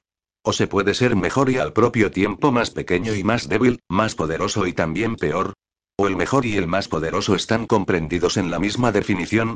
Hazme ver claramente si más poderoso, mejor y más fuerte expresan la misma idea o ideas diferentes. Callicles, te declaro que estas palabras expresan, en efecto, la misma idea. Sócrates, en el orden de la naturaleza, es la multitud más poderosa que uno solo, puesto que, como dijiste hace un instante, es la que formula las leyes contra el individuo. Callicles, nadie puede dudarlo. Sócrates, las leyes de la mayoría son, pues, las de los más poderosos. Callicles, seguramente. Sócrates, y, por consiguiente, de los mejores, puesto que, según tú, los más poderosos son también con mucho los mejores. Callicles, sí. Sócrates, sus leyes son, pues, bellas según la naturaleza, puesto que son las de los más poderosos. Callicles, lo reconozco. Sócrates, pero no piensa la mayoría en que la justicia consiste en la igualdad, como hace un momento decías, y que es más feo cometer una injusticia que padecerla. ¿Es cierto o no? Y, por favor, ten cuidado de no avergonzarte ahora. Piensa la mayoría, o no, en que es justo tener tanto y no más que los otros y que cometer una injusticia es algo más feo que ser víctima de ella. No te niegues a contestarme a esto, Callicles, a fin de que, si convienes en ello, me afirmes en mi parecer viéndolo apoyado por el sufragio de un hombre tan capacitado para juzgar. Callicles, pues bien, sí. El gran número está persuadido de ello. Sócrates, entonces no es solamente según la ley, sino también según la naturaleza, que es más feo cometer una injusticia que sufrirla y que la justicia consiste en la igualdad. De manera que parece que no dijiste la verdad hace un momento y que me acusaste sin razón al sostener que la naturaleza y la ley están en contradicción, que yo lo sabía de sobra y que me servía de este conocimiento para tender lazos en mis discursos, haciendo recaer la discusión sobre la ley cuando se hablaba de la naturaleza y sobre la naturaleza cuando se hablaba de la ley. Callicles, este hombre no va a cesar de decir vaciedades. Sócrates, contéstame. ¿No te avergüenzas a tus años de estar a la caza de palabras y considerar que has ganado tu causa cuando uno se equivoca en una palabra? ¿Te figuras que por los más poderosos entiendo algo distinto de los mejores? ¿No te he dicho hace ya tiempo que para mí tienen la misma acepción estos términos de mejor y más poderoso? ¿Te imaginas acaso en que pienso que se deben considerar como leyes los acuerdos que se hayan tomado en una asamblea compuesta de una masa de esclavos y de gentes de todas clases cuyo único mérito no es quizá más que su fuerza física? Sócrates, perfectamente, sapientísimo Callicles. ¿Es así como lo entiendes? Callicles, sin duda. Sócrates, me figuraba hace ya bastante tiempo, querido amigo, que tomabas las palabras más poderoso en este sentido y si te he interrogado ha sido porque tenía ganas de conocer mejor tu pensamiento. ¿Por qué tú no crees que dos son mejores que uno ni que tus esclavos mejores que tú porque son más fuertes? Dime, pues, de nuevo quiénes son los que llamas mejores, puesto que no son los más fuertes, y, por favor, sé menos áspero conmigo a fin de que no huya de tu escuela. Callicles, ya vuelves a burlarte de mí. Sócrates, no, Callicles, no, porcetos. De cuyo nombre te serviste hace poco para burlarte bastante de mí. Vamos, dime quiénes son los que llamas mejores. Callicles, los que valen más. Sócrates, ¿ves cómo no me dices más que palabras y que no me explicas nada? ¿No vas a decirme si por los mejores y más poderosos entiendes los más sabios u otros parecidos? Callicles, sí, por Júpiter. A ellos me refiero muy especialmente. Sócrates, así, pues, a menudo es mejor un sabio por lo que dices que diez mil que no lo son, y a él corresponderá mandar y a los otros obedecer, y en calidad de dominador deberá tener más que sus súbditos. Me parece que es esto lo que quieres decir, si es verdad que uno solo es mejor que diez mil, y conste que no voy a caza de palabras. Callicles, es precisamente lo que digo. Que, según la ley natural, es muy justo que el mejor y más sabio mande y tenga mejor parte que los que carecen de méritos. Sócrates, mantente, pues, en esto. ¿Y qué vas a contestar a lo que te voy a preguntar? Si varios estuviéramos reunidos en un mismo sitio como estamos aquí y hubiéramos aportado para una comida para todos diferentes manjares y bebidas, y que nuestra asamblea se compusiera de gentes, fuertes unas y débiles otras, y que uno de nosotros, por su calidad de médico, supiese más que nosotros en lo referente al uso de esos alimentos, y que por añadidura fuera, como es muy verosímil, más fuerte que uno y más débil que otros, ¿no es cierto que este hombre, sabiendo más que nosotros, será también el mejor y más poderoso en lo referente a estas cosas? Cosas? Callicles, indudablemente. Sócrates, por ser mejor, será preciso que tenga una parte mayor de alimentos que los otros. O más bien en su calidad de jefe estar encargado de la distribución de todo. Pero en cuanto a disfrutar de los alimentos teniendo en cuenta su cuerpo, no aspiraría a tener más que los demás, porque podría hacerle daño, sino a más que unos y a menos que otros. Pero si por casualidad fuera el más débil, menos que todos, Callicles, no obstante ser el mejor. ¿No te parece, mi buen amigo? Callicles, me estás hablando de comidas, de bebidas, de médicos y de otras tonterías análogas. No es eso lo que quiero decir. Sócrates, ¿no has reconocido que el más sabio es el mejor? Confiésalo o niégalo. Callicles, lo reconozco. Sócrates, ¿y que el más sabio tiene que percibir mayor parte? Callicles, sí, pero no en cuestión de alimentos y bebidas. Sócrates, comprendido. Puede ser que se trate de vestidos. Es preciso que el más hábil en la confección de telas lleve el traje más grande y vaya cargado de un gran número de trajes de los más hermosos. Callicles, ¿de qué trajes me estás hablando? Sócrates, por lo dicho será preciso que el artesano más entendido en la fabricación de cueros y el mejor de los zapateros tengan más calzado que los demás y que el zapatero lleve cuando vaya a la calle los zapatos más grandes y muchos de repuesto. Callicles, ¿qué tonterías de zapatos estás diciendo? Sócrates, si no es esto lo que piensas, puede ser sea esto otro. Por ejemplo, que el labrador entendido y práctico en el cultivo de sus tierras debe tener más semillas que echar en sus campos que los otros. Callicles, siempre tienes que venir a parar a lo mismo, Sócrates. Sócrates, a lo mismo, no, Callicles. Pero sí al mismo asunto. Callicles, por todos los dioses. No cesas de tener en la punta de la lengua a los zapateros, a los curtidores, a los cocineros y a los médicos, como si aquí nos ocupáramos de ellos. Sócrates, pero no me dirás al fin en qué debe ser más poderoso y sabio aquel a quien la justicia autoriza a tener más que los demás. ¿No preferirías decirlo tú mismo a que yo te lo sugiera? Callicles, te lo digo desde hace tiempo. Por los más poderosos no entiendo ni a los cocineros ni a los zapateros, sino a los más expertos en los asuntos públicos y en la buena administración del Estado, y no solamente entendidos, sino más valientes y capaces de ejecutar los proyectos que han concebido sin fatigarse por debilidad del espíritu. Sócrates, ¿no estás viendo, querido Callicles, que los dos nos estamos reprochando lo mismo?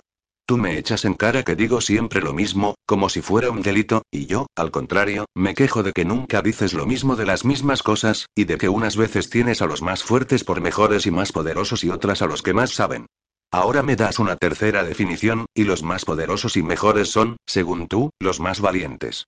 Dime de una vez para siempre a quienes llamas los mejores y más poderosos y con relación a qué. Callicles, ya te he dicho que son los hombres expertos en las cuestiones políticas y valientes. A ellos les pertenece el gobierno de los estados y es justo que tengan más que los otros, puesto que son los que mandan y estos los que obedecen. Sócrates, ¿son esos, querido amigo, los que se mandan a sí mismos, o en qué haces consistir su imperio? Callicles, ¿de qué hablas? Sócrates, hablo de cada individuo en tanto que se manda a sí mismo. ¿O no es necesario acaso que ejerza imperio sobre sí mismo, sino únicamente sobre los demás? Callicles, ¿qué entiendes por mandarse a sí mismo? Sócrates, nada extraordinario, sino lo que todo el mundo cree saber. Ser temperante, dueño de sí mismo y dominar sus pasiones y deseos. Callicles, eres encantador. Nos estás hablando de imbéciles y los llamas temperantes. Sócrates, ¿cómo? No creo que haya alguien que no haya comprendido que no es eso lo que quiero decir. Callicles, es eso mismo, Sócrates. ¿Cómo puede ser dichoso un hombre obligado a servir de algo? Pero voy a decirte con entera libertad lo que es lo bello y lo justo en el orden de la naturaleza. Para tener una vida feliz es necesario dejar que sus pasiones tomen el incremento posible y no reprimirlas. Cuando así han llegado al paroxismo se debe estar en disposición de satisfacerlas con valor y habilidad, satisfaciendo cada deseo a medida que nace. Me figuro que esto es lo que no sabría hacer la mayoría de los hombres y es la causa de que conducen a los que lo consiguen, ocultando avergonzados su propia impotencia. Dicen, pues, que la intemperancia es algo muy feo, como he observado antes. Encadenan a los que han nacido dotados de mejores cualidades que ellos, y no pudiendo conceder a sus pasiones lo que necesitan para contenerlas, elogian la temperancia, la moderación y la justicia por pura cobardía. Y en realidad, para cualquiera que haya tenido la suerte de nacer de padres reyes o bien suficiente grandeza de alma para procurarse alguna soberanía, como una tiranía o una monarquía, no habrá nada tan vergonzoso y dañino como la templanza, puesto que hombres de su temple, que pueden disfrutar de todos los bienes de la vida sin que nadie se lo impida, se impondrían el yugo de las leyes, de los discursos y de la censura de lo vulgar. ¿Cómo no los haría desgraciados esta pretendida belleza de la justicia y de la templanza quitándoles la libertad de dar más a sus amigos que a sus enemigos, siendo como son soberanos en su propia ciudad? Tal es el estado de cosas en esa verdad, Sócrates, tras la cual dices que corres. La molicie, la intemperancia, el desenfreno, cuando nada les falta, son la virtud y la felicidad. Todas esas otras bellas ideas, esas convenciones contrarias a la naturaleza, no son más que extravagancias humanas, que no deben ser tenidas en cuenta para nada. Sócrates, acabas de exponer con mucho valor y libertad tu pensamiento, Callicles. Explicas con mucha claridad lo que los otros piensan, es cierto, pero no se atreven a decir. Te conjuro para que en todas las materias, procedas del mismo modo a fin de que veamos clarísimamente el género de vida que nos es preciso adoptar. Y dime, Sostienes que para ser como conviene, no se deben poner trabas a las pasiones, sino dejarlas acrecentarse todo lo posible y cuidando de tener con qué satisfacerlas, y que en esto consiste la virtud. Callicles, sí, lo sostengo. Sócrates, admitido esto, es una gran equivocación decir que los que nada necesitan son felices. Callicles, si así fuera, nadie sería tan feliz como los cadáveres y las piedras. Sócrates, pero también sería una vida terrible la de que tú hablas. Verdaderamente, no me sorprendería de que fuera cierto lo que dice Eurípides. ¿Quién sabe si la vida no es para nosotros una muerte y la muerte una vida? ¿Y si en realidad estamos muertos? A un sabio le oí decir que ahora estábamos muertos y que nuestros cuerpos eran solamente nuestras sepulturas, y en cambio la parte del alma en que residen las pasiones es de naturaleza apta para cambiar de sentimientos y pasar de un extremo a otro. Un hombre de espíritu siciliano quizá, o italiano, explicando esto por la fábula, en la que descollaba, llamaba por una alusión de nombre a esta parte del alma un tonel, a causa de su facilidad para creer y dejarse persuadir, a los insensatos profanos todavía no iniciados. Comparaba parte del alma de estos insensatos en la que residen las pasiones, siempre que el alma es intemperante y no se contiene en nada, a un tonel agujereado, a causa de su insaciable avidez. Este hombre, Callicles, pensaba todo lo contrario de ti, que de todos los que están en los infiernos, y por esa palabra entendía lo que es indivisible. Los más desventurados son estos profanos que llevan sobre la espalda un tonel agujereado lleno de agua que cogen con un cedazo. Este cedazo, decía explicando su pensamiento, es el alma de estos insensatos, para indicar que estaba agujereada y que la desconfianza y el olvido no le permitían retener nada.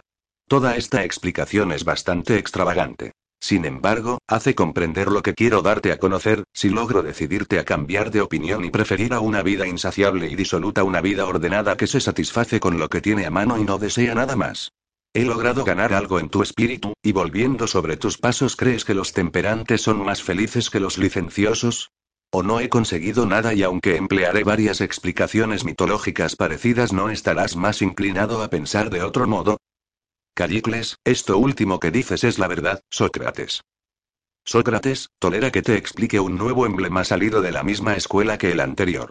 Mira si lo que dices de estas dos vidas, la desenfrenada y la moderada, no es como si supieras que dos hombres tiene cada uno un gran número de toneles. Que los de uno de los dos hombres están en muy buen estado y llenos este de vino, este otro de miel, un tercero de leche y otros de diferentes licores. Que además los licores de cada tonel solo se obtienen tras muchas molestias y son muy raros. Que aquel hombre que llenó sus toneles no tiene que echar nada más en ellos en lo sucesivo y que por esto puede estar perfectamente tranquilo. El otro hombre puede, es cierto, procurarse los mismos licores tan difícilmente como el primero. Sus toneles, en cambio, están podridos y agujereados, lo que le obliga a estar llenándolos incesantemente de día y de noche, so pena de verse presa de terribles disgustos. Este cuadro es la imagen de una y otra vida. ¿Sigues diciendo que la del libertino es más feliz que la del moderado? ¿No te hace convenir este discurso en que la vida morigerada es preferible a la desarreglada o no te he convencido? Callicles, no me has convencido, Sócrates, porque este hombre cuyos toneles están siempre llenos no disfruta de placer alguno, y una vez que los ha llenado se encuentra en el caso de que antes hablé, de vivir como una piedra, sin experimentar en lo sucesivo placeres ni dolores. El placer y la dulzura de la vida consisten en derramar cuanto más posible en los toneles. Sócrates, si hay que echar mucho es señal de que mucho se escapa, y para que así sea tiene que haber agujeros muy grandes. Callicles, sin duda. Sócrates, la condición de que hablas no es, por cierto, la de un cadáver ni la de una piedra, sino la de una cima. Además, dime, ¿comparas eso al tener hambre y comer entonces? Callicles, sí. Sócrates, ¿y a tener sed y beber? Callicles, sí, y sostengo que sentir esos apetitos y poder satisfacerlos es vivir dichoso. Sócrates, muy bien, querido amigo, continúa como has empezado y procura no tener que avergonzarte. Pero que yo, por mi parte, tampoco me avergüence. Ante todo, dime si es vivir feliz tener sarna y comezón, poderse rascar a gusto y pasarse la vida rascándose. Callicles, qué absurdos dices y qué prueba de mal gusto das recurriendo a tan feos artificios.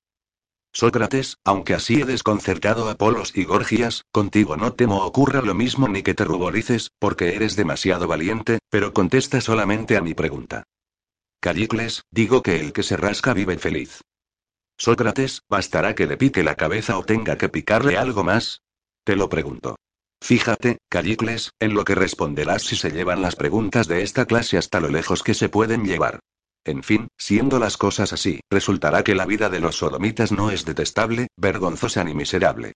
¿O te atreverás a sostener que estos son felices también cuando tienen todo lo que les hace falta? Callicles, ¿no te da vergüenza, Sócrates, haber hecho recaer nuestra conversación sobre tales inconveniencias?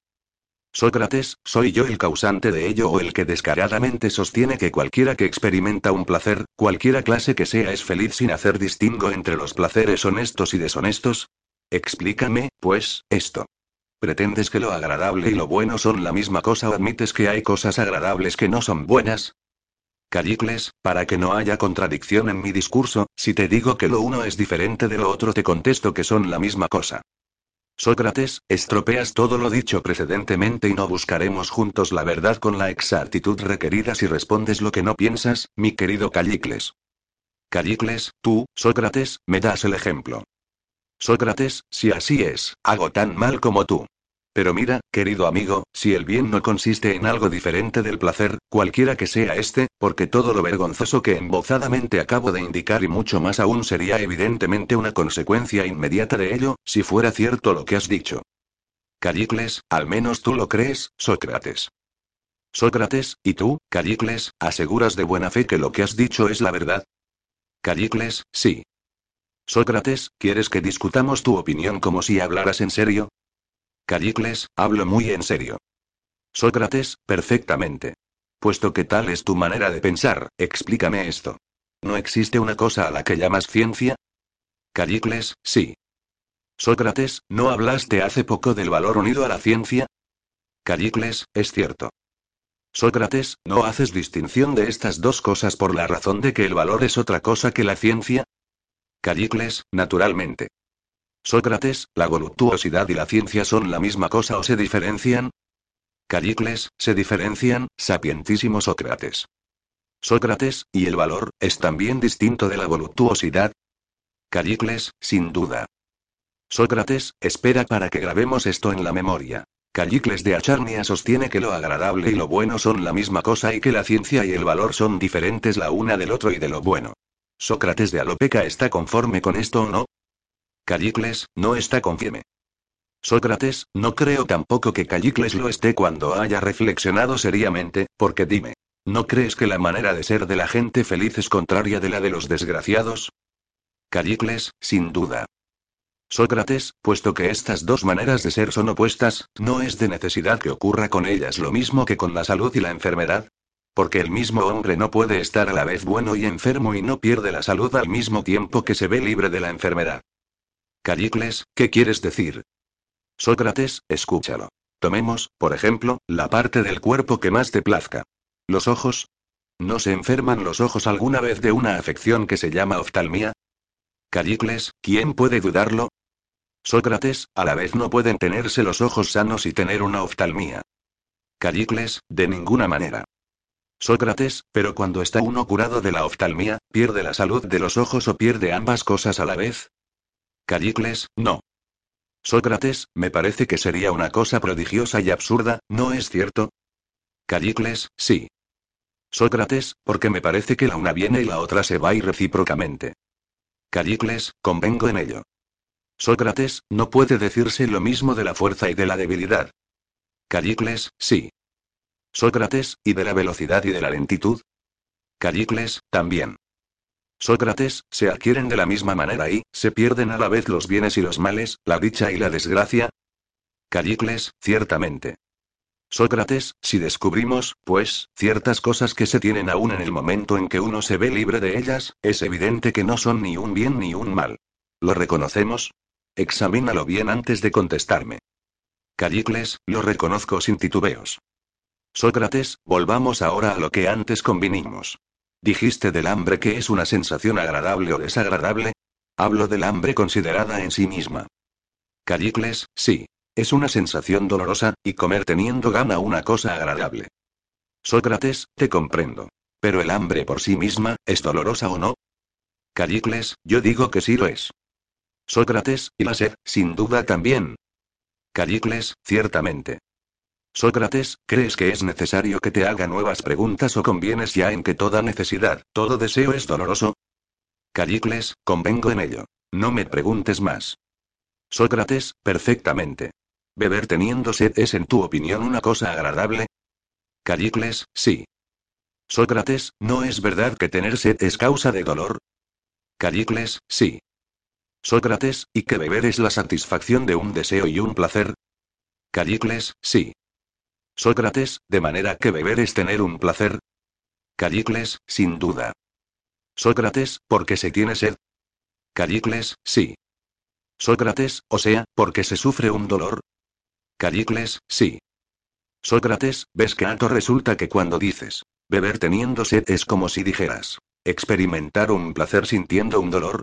Estos dos sentimientos, no concurren en el mismo tiempo y en el mismo lugar, sea del alma o sea del cuerpo, como prefieras, porque en mi opinión, lo mismo da. ¿Es cierto o no?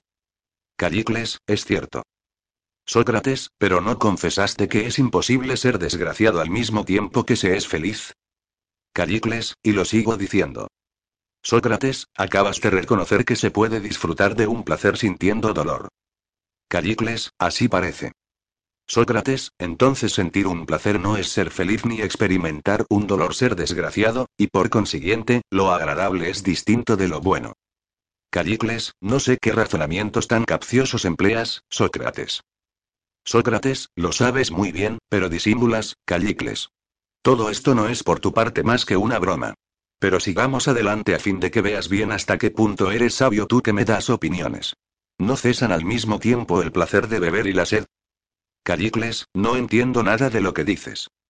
Gorgias, no hables así, Callicles. Responde por nosotros a fin de terminar esta disputa. Callicles, Sócrates es siempre el mismo, Gorgias. Hace preguntitas que carecen de importancia para refutarlas enseguida. Gorgias, ¿y qué te importa? No es cosa tuya, Callicles. Te has comprometido a dejar argumentar a Sócrates como mejor le plazca. Callicles, continúa, pues, con tus minuciosas y apretadas preguntas, ya que así lo desea Gorgias. Sócrates, puedes considerarte dichoso, Callicles, por haber estado iniciado en los grandes misterios antes de estarlo en los pequeños. Debo confesar que no creí que esto estuviera permitido. Vuelve, pues, al punto donde te quedaste y dime si no se cesa al mismo tiempo de tener sed y de sentir el placer de beber. Callicles, confieso que sí. Sócrates, ¿no se pierden igualmente a la vez la sensación del hambre y de otros deseos y la del placer? Callicles, es verdad. Sócrates, ¿se cesa, pues, al mismo tiempo de sentir dolor y placer? Callicles, sí. Sócrates, por consiguiente, no se pueden perder a la vez los bienes y los males como estás convencido. ¿No sigues estándolo todavía? Callicles, sin duda, pero ¿qué se deduce de ello? Sócrates, se deduce, mi querido amigo, que lo bueno y lo grato, lo malo y lo doloroso, no son la misma cosa, puesto que se cesa al mismo tiempo de experimentar los unos y los otros, lo que nos muestra la diferencia. ¿Cómo podría ser, en efecto, lo agradable la misma cosa que lo bueno y lo doloroso que lo malo? Examina además esto, si quieres, de otra manera. Porque no creo que vayas a estar más de acuerdo contigo mismo. Mira. ¿No llamas buenos a los que son buenos a causa del bien que reside en ellos, como llamas hermosos a aquellos en quienes se encuentra la belleza? Callicles, sí. Sócrates, ¿pero cómo? ¿Llamas gentes de bien a los insensatos y a los cobardes? Hace un rato no los llamabas así, pero sí dabas ese nombre a los hombres valerosos e inteligentes. ¿No sigues diciendo que estos son los hombres de bien? Callicles, ciertamente. Sócrates, dime, ¿has visto alegre alguna vez a un niño privado de razón? Callicles, sí. Sócrates, ¿no has visto también alegre a un hombre de mente? Callicles, creo que sí, pero ¿por qué me lo preguntas? Sócrates, por nada. Contesta solamente. Callicles, he visto algunos. Sócrates, ¿y has visto también a hombres razonables en la tristeza y en la alegría? Callicles, sí. Sócrates, ¿quiénes sienten más vivamente la alegría y el dolor, los cuerdos o los insensatos? Callicles, no creo que haya una gran diferencia. Sócrates, me basta. ¿No has visto cobardes en la guerra? Callicles, ya lo creo. Sócrates, cuando el enemigo se retiraba, ¿quiénes te han parecido demostrar más júbilo, los cobardes o los valientes? Callicles, unas veces se alegraban más los unos y otras los otros, pero casi lo mismo. Sócrates, eso no significa nada. ¿Los cobardes se alegran también? Callicles, muchísimo. Sócrates, ¿y los insensatos también a lo que parece? Callicles, sí. Sócrates, cuando el enemigo avanzaba, ¿estaban tristes los cobardes solamente o también los valerosos? Callicles, los unos y los otros. Sócrates, igualmente. Callicles, los cobardes quizá más. Sócrates, y cuando el enemigo se retira, ¿no son los cobardes quienes más se alegran? Callicles, puede ser. Sócrates, de manera que los insensatos y los cuerdos, los cobardes y los valientes, experimentan, por lo que dices, igualmente el dolor y el placer, y los cobardes más que los valientes. Callicles, y lo sostengo. Sócrates, pero los cuerdos y los valientes son buenos y los cobardes y los insensatos malos. Callicles, sí. Sócrates, los buenos y los malos experimentan, pues, casi igualmente la alegría y el dolor. Callicles, así lo pretendo. Sócrates, pero los buenos y los malos, ¿son aproximadamente igualmente buenos o malos? ¿O acaso no son los malos mejores y peores que los buenos? Callicles, por Júpiter. Te aseguro que no sé lo que dices. Sócrates, ¿no sabes que dijiste que los buenos son buenos por la presencia del bien y los malos por la del mal, y que el placer es un bien y el dolor un mal? Callicles, sí. Sócrates, el bien o el placer se encuentran, pues, en aquellos que experimentan una alegría mientras la experimentan. Callicles, sin duda. Sócrates, entonces los que sienten alegría son buenos por la presencia del bien. Callicles, sí. Sócrates, dime. ¿No se encuentran el mal y el dolor en los que sienten penas? Callicles, sin duda. Sócrates, ¿dices todavía o no dices ya, que los malos son malos por la presencia del mal? Callicles, sigo diciéndolo. Sócrates, de manera que los que experimentan alegría son buenos y los que tienen algún dolor malos. Callicles, seguramente. Sócrates, y lo son más si estos sentimientos son más vivos y menos si son más débiles, e igualmente si son iguales. Callicles, sí. Sócrates, ¿no pretendes que los cuerdos y los insensatos, los cobardes y los valientes experimentan casi igualmente la alegría y el dolor y hasta aún más los cobardes? Callicles, sí. Sócrates, deduce conmigo las consecuencias que resultan de estos reconocimientos, porque se dice que es muy bello decir y considerar hasta dos y tres veces las cosas bellas. Convenimos en que el cuerdo y el valiente son buenos. ¿No es así? Callicles, sí. Sócrates, ¿y en que el insensato y el malo son malos? Callicles, sin duda. Sócrates, además, en que el que disfruta de la alegría es bueno. Callicles, sí. Sócrates, y en el que el que siente el dolor es malo. Callicles, necesariamente. Sócrates, en fin, en que el bueno y el malo experimentan de una manera igual el placer y el dolor y el malo quizá más. Callicles, sí. Sócrates, el malo entonces se vuelve tan bueno y hasta mejor que el bueno. Esto y lo que antes se ha dicho, no se deduce de que haya quien sostiene que lo bueno y lo grato es lo mismo. ¿Es así o no, Callicles? Callicles, hace ya rato, Sócrates, que te estoy escuchando, y asintiendo a todo cuando dices, porque observo que cuando alguien, aunque sea en broma, te da motivo para que le derrotes, te alegras como un niño. ¿Te has podido imaginar que yo, y al decir yo digo cualquier hombre, no opinamos que hay placeres mejores y otros peores? Sócrates, ja, ja. ¿Qué pido eres Callicles? Me estás tratando como a un niño diciendo unas veces que las cosas son de una manera y otra de un modo distinto viendo así si me puedes engañar. Y mira, al principio no pude creer que te prestaras a engañarme, porque te tenía por amigo. Pero me he llevado un chasco y reconozco que no tengo más remedio que contentarme, como dice el antiguo proverbio, con que las cosas sean como son y tomar lo que me das. Ahora, pues, me dices, a lo que parece, que hay voluptuosidades buenas y malas. ¿No es así? Callicles, sí. Sócrates, ¿no son las buenas las que reportan alguna utilidad y las malas las perjudiciales? Callicles, indudablemente. Sócrates, ¿te refieres a las voluptuosidades que voy a decir? refiriéndome, por ejemplo, al cuerpo, las que se encuentran en el comer y el beber. ¿Y no consideras que son buenas las que procuran al cuerpo salud y fuerza o cualquier otra cualidad parecida, y que son malas las que engendran cualidades contrarias? Callicles, seguramente. Sócrates, ¿no es preciso escoger y aprovechar las voluptuosidades y los dolores que nos sean un bien? Callicles, es cierto. Sócrates, ¿y huir de los que nos perjudican? Callicles, evidentemente. Sócrates, porque, si te acuerdas, convinimos Polos y yo en que en todas las cosas tenemos que obrar en vista del bien. ¿Opinas también como nosotros que el bien es el objetivo de todas nuestras acciones y que todo lo demás debe referirse a él y no el bien a las otras cosas? ¿Unes tu sufragio a los nuestros? Callicles, sí. Sócrates, entonces hay que hacer todo, hasta lo agradable con miras al bien, y no el bien con miras a lo agradable. Callicles, sin duda. Sócrates, ¿puede discernir cualquiera entre las cosas agradables cuáles son las buenas y cuáles las malas? ¿O más bien se necesita para ello de un experto en cada género? Callicles, hace falta uno de estos. Sócrates, recordemos ahora lo que acerca de este punto dije a Polos y a Gorgias. Dije, si no lo has olvidado, que hay ciertas industrias que solo aspiran a procurar placeres y limitándose a esto ignoran lo que es bueno y lo que es malo, y que hay otras que lo saben.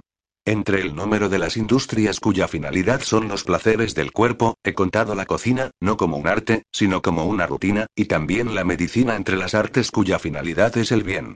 Y en nombre de Júpiter que preside la amistad, no creas, Callicles, que te conviene bromearte de mí ni de responder contra tus convicciones diciendo cuanto te venga a la boca, ni de tomar a pura chanza de mi parte lo que te digo. Estás viendo que nuestra disputa tiene por causa una materia muy importante.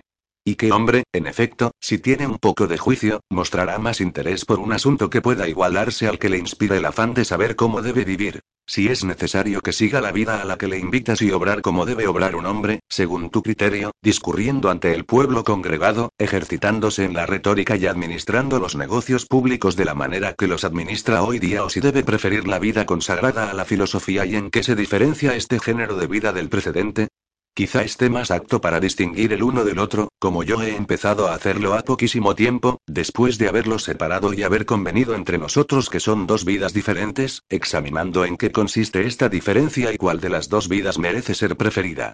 Quizá no comprendes todavía lo que te quiero decir. Callicles, verdaderamente, no. Sócrates, te lo voy a explicar más claramente. Tú y yo hemos estado de acuerdo en que existen lo bueno y lo agradable y que lo agradable no es lo mismo que lo bueno. Además en que hay ciertas industrias y diversas maneras de procurárselas. Unas tendiendo a buscar lo agradable y otras lo bueno. Empieza, pues, concediéndome o negándome este punto. Callicles, te lo concedo. Sócrates, vamos a ver si estarás de acuerdo conmigo en que lo que dije a Polos y Gorgias te parece verdad. Les dije que la habilidad del cocinero no me parecía un arte, sino una rutina. Que la medicina, al contrario, es un arte, fundándome en que la medicina ha estudiado la naturaleza del sujeto en quien se ejerce, conoce las causas de lo que hace y puede dar razón de cada una de sus operaciones. La cocina, en cambio, por estar dedicada por completo a la preparación del placer y tender a este fin sin someterse a ninguna regla ni haber examinado la naturaleza del placer ni los motivos de sus preparaciones, está desprovista por completo de razón y, por decirlo así, no se da cuenta de nada. No es más que un uso, una rutina, un simple recuerdo que se conserva de lo que se tiene costumbre de hacer y por el que se procura el placer.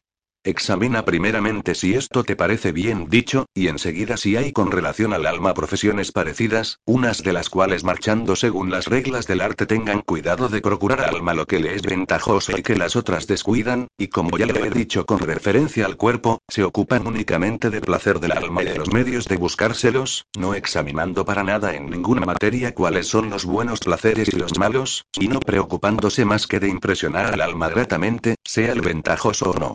Mi opinión, Callicles, es que existe esta clase de profesiones a las que no vacilo en llamar adulaciones, lo mismo a las referentes al cuerpo que a las que conciernen al alma y a cualquiera otra cosa que procure el placer sin haberse molestado en averiguar si le es útil o pernicioso. ¿Opinas como yo o piensas de otra manera? Callicles, no opino como tú, pero dejo pasar este punto a fin de terminar esta disputa y por complacer a Gorgias. Sócrates, ¿la adulación de que te hablo existe con relación a un alma solamente o también con relación a dos o más? Callicles, con relación a dos y a muchas. Sócrates, así, pues, se podrá complacer a una muchedumbre de almas reunidas sin preocuparse de lo que les es más ventajoso. Callicles, así me lo imagino. Sócrates, ¿podrías decirme qué profesiones son las que producen este efecto? O, mejor aún, si lo prefieres, te interrogaré, y a medida que te parezca que una profesión es de esta clase dirás sí, y si te parece que no, dirás que no. Comencemos por la profesión de flautista. ¿No te parece, Callicles, que visa nada más que a preocuparnos un placer y que de lo demás no se preocupa?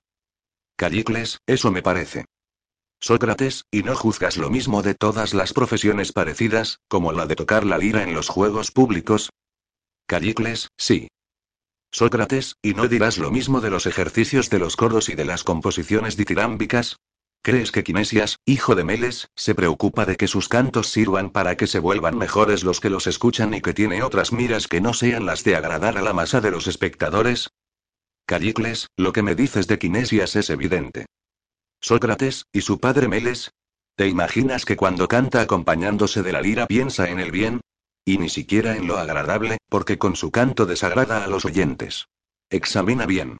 ¿No te parece que todo canto con acompañamiento de lira y toda composición ditirámbica no han sido inventados más que en vista del placer? Callicles, sí. Sócrates, ¿y la tragedia, este poema imponente y admirable, a qué aspira? ¿No te parece que todos sus esfuerzos no tienden más que al único objeto de placer al espectador? Cuando se presenta algo agradable y gracioso, pero mal o al mismo tiempo, se entretiene en suprimirlo y en declamar y canta lo que es agradable, pero útil, encuentren o no placer en ello los espectadores. De estas dos disposiciones, ¿cuál es a tu parecer la de la tragedia? Callicles, es claro, Sócrates, que se inclina más del lado del placer y del agrado de los espectadores. Sócrates, ¿no hemos visto hace muy poco, Callicles, que todo esto no es más que adulación? Callicles, seguramente. Sócrates, pero si de una poesía, cualquiera que sea, quitásemos el canto, el ritmo y la medida, ¿quedaría algo más que las palabras? Callicles, no. Sócrates, ¿estas palabras no se dirigen a la multitud y al pueblo congregados? Callicles, sin duda alguna. Sócrates, la poesía es, pues, una poesía de declamación popular. Callicles, así lo parece. Sócrates, esta declamación popular es, por consiguiente, una retórica, porque no te parece que los poetas hacen en el teatro el papel de oradores? Callicles, sí. Sócrates, nosotros hemos encontrado, por lo tanto, una retórica para el pueblo, es decir, para los niños, las mujeres y los hombres libres y los esclavos reunidos, retórica de la que no hacemos mucho caso, puesto que hemos dicho que no es más que una adulación. Callicles, es verdad. Sócrates, muy bien. ¿Y qué nos parece esta retórica hecha para el pueblo de Atenas y los pueblos de las otras ciudades, constituidos todos por hombres libres? ¿Te parece bien que los oradores compongan siempre sus arengas en vista del mayor bien y se propongan hacer que sus conciudadanos se vuelvan más virtuosos, todo lo más posible, por virtud de sus discursos? ¿O bien que los mismos oradores, buscando agradar a los ciudadanos y descuidando el interés público para no ocuparse más que del suyo personal, traten a los pueblos como a los niños, esforzándose únicamente en complacerlos sin inquietarse de si por esto se volverán mejores o empeorarán? Callicles, en esto tengo que establecer un distingo. Hay oradores que hablan teniendo a la vista la utilidad pública. Otros, en cambio, son como has dicho. Sócrates, me basta con esto, porque si hay dos maneras de arengar, una de ellas es una adulación y una práctica vergonzosa, y la otra es honorable, yo opino que esta es la que trabaja en mejorar las almas de los ciudadanos y se dedica en toda controversia a decir lo que es más provechoso, sea agradable o no al auditorio. Pero tú no has visto jamás una retórica semejante, o si puedes nombrarme algún orador de este carácter, ¿por qué no me das su nombre? Callicles, por Júpiter. Entre todos los de hoy día, no conozco ni uno. Sócrates, ¿qué dices? Y entre los antiguos, ¿podrías nombrarme alguno de quien pueda decirse que los atenienses se volvieron mejores desde que comenzó a arengarlos de menos buenos que eran antes? Porque yo no veo quién pudiera ser. Callicles, ¿será posible que no hayas oído decir que Temístocles fue un hombre de bien, lo mismo que Simón, Milcíades y Pericles, muerto hace poco y cuyos discursos has oído? Sócrates, si la verdadera virtud consiste, como dijiste, en contentar sus pasiones y las de los otros, tienes razón. Pero si no es así, como nos hemos visto forzados a reconocer en el curso de esta discusión, la virtud consiste en la satisfacción de nuestros deseos, que una vez contentados hacen mejor al hombre y a no conceder nada a los que empeoran, y si además hay un arte para esto, ¿puedes decirme que alguno de los que acabas de nombrar haya sido virtuoso? Callicles, no sé qué contestarte. Sócrates, si buscas bien, encontrarás una respuesta. Examinemos, pues, pacíficamente, si alguno de entre ellos ha sido virtuoso. ¿No es cierto que el hombre virtuoso, que en todos sus discursos tiene siempre en vista el mayor bien, no hablará al azar y se propondrá un fin? Procederá como los artistas que aspirando a la perfección en su obra no cogerán al azar lo que necesitan para ejecutarla, sino lo que es adecuado para darle la forma que debe tener. Por ejemplo, si quieres fijarte en los pintores, en los arquitectos, en los constructores de barcos, en una palabra, en el obrero que te plazca, verás que cada uno de ellos pone en cierto orden todo lo que coloca y obliga a cada parte a adaptarse y a sumarse a las otras hasta que todo tenga la disposición, la forma y la belleza que debe tener, lo mismo que los otros obreros de quienes hablábamos antes hacen con relación a su obra. Me refiero a lo que los maestros de gimnasia y los médicos hacen respecto del cuerpo para prepararlo debidamente y lograr su mejor estado. Reconocemos o no que la cosa es así. Callicles, creo que siempre debe ser así. Sócrates, una casa en la que reina el orden y el arreglo, ¿no es buena? ¿Y si en ella hay desorden, no es mala? Callicles, sí. Sócrates, ¿no debe decirse lo mismo de una embarcación? Callicles, sí. Sócrates, y refiriéndonos a nuestro cuerpo, ¿no podemos emplear el mismo lenguaje? Callicles, sin duda. Sócrates, ¿será buena nuestra alma si es desordenada? ¿No lo será más si todo en ella está en orden y en regla? Callicles, después de lo anteriormente dicho, nadie podrá negarlo. Sócrates, ¿qué nombre darías al efecto que el orden y el arreglo producen en el cuerpo? Probablemente lo llamaría salud y fuerza, ¿no es cierto? Callicles, sí. Sócrates, trata ahora de encontrar y decirme precisamente el nombre del efecto que el orden y el arreglo producen en el alma. Callicles, ¿por qué no lo buscas tú mismo, Sócrates? Sócrates, si prefieres, lo. Pero si encuentras que tengo razón, conven en ello. Si no, refútame y no me dejes pasar nada. Me parece que se da el nombre de saludable a todo lo que entretiene el orden en el cuerpo y de donde la salud y las otras buenas cualidades corporales. ¿Te parece bien o no? Callicles, me parece verdad. Sócrates, así, pues, el buen orador, el que se conduce según las reglas del arte, tenderá siempre a este fin en los discursos que dirigirá a las almas y en todas sus acciones. Si hace alguna concesión al pueblo será sin perder esto de vista y si le quita algo será por el mismo motivo. su espíritu estará ocupado incesantemente pensando en los medios de hacer nacer la justicia en el alma de sus conciudadanos, de expulsar de ella a la injusticia, de hacer germinar en ella la templanza y de apartar de ella la intemperancia. De introducir, en fin, todas las virtudes y de excluir todos los vicios. ¿Estás de acuerdo conmigo o opinas de otro modo? Callicles, opino como tú. Sócrates, ¿de qué le sirve, en efecto, Callicles, a un cuerpo enfermo y mal dispuesto que le presenten manjares suculentos en abundancia y las bebidas más exquisitas o cualquier otra cosa que quizá de nada le aproveche o, al contrario, más bien le perjudique? ¿No es verdad? Callicles, sí. Sócrates, porque me figuro que no es una ventaja para un hombre vivir con un cuerpo enfermo, puesto que por necesidad tendrá que vivir en ese estado una vida desgraciada. ¿No te lo parece? Callicles, sí. Sócrates, por esto dejan los médicos en general en libertad a los que se encuentran bien de satisfacer sus apetitos como de comer cuanto quieran cuando tienen gana y lo mismo de beber cuando tienen sed. Pero jamás permiten a los enfermos hartarse de lo que les apetece. ¿Estás también de acuerdo conmigo en esto? Callicles, sí. Sócrates, pero, querido amigo, ¿no será preciso proceder lo mismo con el alma? Quiero decir que en tanto sea mala, es decir, insensata, intemperante, injusta e impía, se debe mantener alejado de ella lo que desea y no permitirle más que lo que pueda volverla mejor. ¿Piensas como yo o no? Callicles, pienso como tú. Sócrates, porque es el partido más ventajoso para el alma. Callicles, sin duda. Sócrates, pero tener a alguien alejado de lo que desea, ¿no es corregirle? Callicles, sí. Sócrates, entonces para el alma vale más vivir corregida que silenciosamente, como pensabas a poco. Callicles, no comprendo nada de lo que dices, Sócrates, interroga a otro. Sócrates, he aquí un hombre que no podría consentir en lo que por él se hace ni soportar la cosa misma de que estamos hablando. La enmienda. Callicles, nada de lo que has estado diciendo me interesa ni me ocupo de ello. Si te he estado contestando ha sido por complacer a Gorgias. Sócrates, sea. ¿Qué haremos entonces? ¿Dejaremos incompleta esta discusión? Callicles, tú lo sabrás. Sócrates, pero como comúnmente se dice que no está permitido dejar nada incompleto, aunque solo sea un cuento y que hay que ponerle una cabeza para que no ande errante sin cabeza de un lado a otro, contéstame a lo que falta para dar una cabeza a esta conversación. Callicles, qué pesado eres, Sócrates. Si quieres creerme, renuncia a esta disputa o termínala con otro. Sócrates, ¿quién querrá ser ese otro? Por favor, no dejemos sin terminar esta discusión.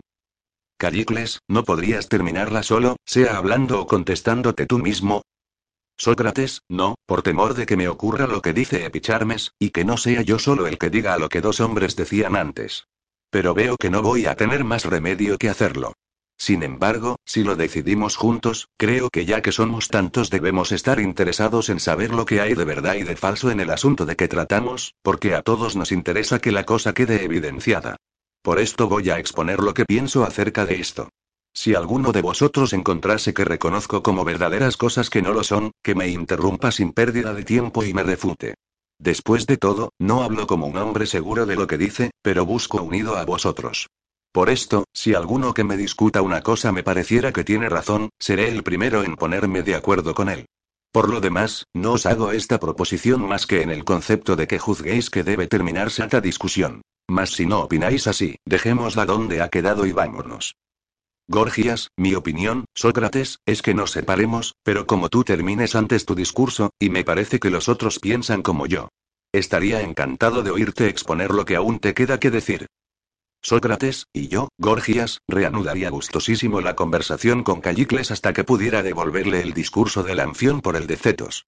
Pero puesto que no quieres, Callicles, que terminaremos esta disputa, escúchame al menos, y cuando se me escape alguna frase que no te parezca bien dicha, dime que no siga, y si me pruebas que estoy en un error, no me enfadaré contigo. Al contrario, te consideraré como mi mayor bienhechor. Callicles, habla, amigo mío, y acaba. Sócrates, escúchame bien. Voy a reanudar nuestra disputa desde el principio. Lo bueno y lo agradable son la misma cosa, ¿no? No, como convinimos Callicles y yo.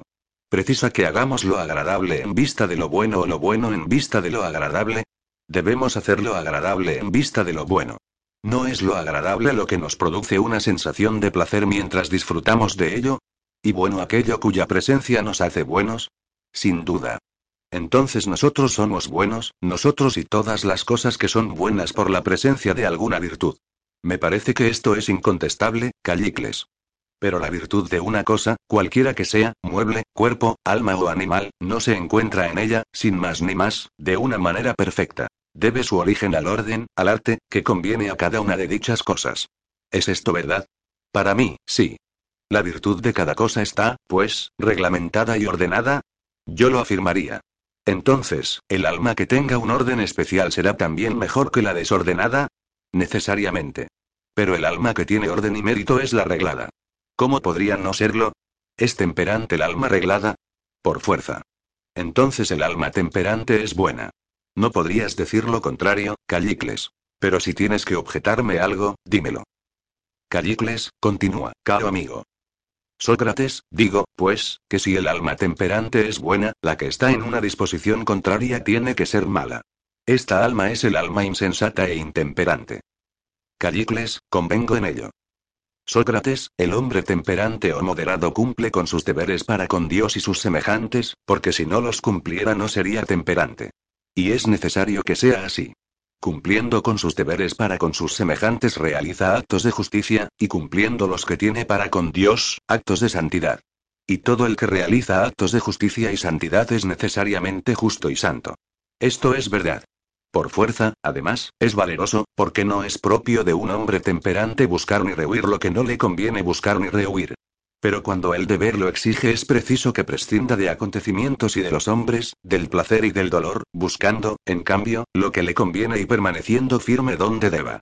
De manera, caro Callicles, que es de toda necesidad que el hombre temperante que, como se ha visto, es justo, valeroso y santo, sea un perfecto hombre de bien, y que siendo un hombre de bien todos sus actos sean buenos honrados, y que obrando bien sea dichoso. Que el malo, al contrario, cuyos hechos son perversos, sea desgraciado. El malo es de una disposición contraria a la del temperante, es el libertino, cuya condición tú ponderás. Esto hago constar por lo menos y afirmo que es verdad, y si es verdad, quien quiera que aspire a vivir feliz no tendrá más remedio, me parece, que buscar y ejercer la templanza y huir de la vida licenciosa tan lejos y rápidamente como pueda. Por todos los medios posibles debe procurar, además, no hacerse merecedor de ninguna corrección, pero si tuviera necesidad de ella o alguno de los suyos, sea en la vida privada o por su intervención en los asuntos públicos, será preciso que le hagan sufrir un castigo y que se le corrija si se quiere que sea feliz. Tal es, a mi juicio, el objetivo que debe guiar su conducta, refiriendo todos sus actos y los del Estado a este fin. Que la justicia y la moderación imperan en aquel que aspira a ser dichoso. Hay que guardarse muy bien de dar libre curso a sus pasiones, de esforzarse en satisfacerlas, lo que es un mal incurable, y de llevar así una vida de bandolero. Un hombre tal no podría ser amigo de los otros hombres ni de los dioses, porque no es posible que tenga relación alguna con ellos, y donde no median relaciones no puede existir la amistad.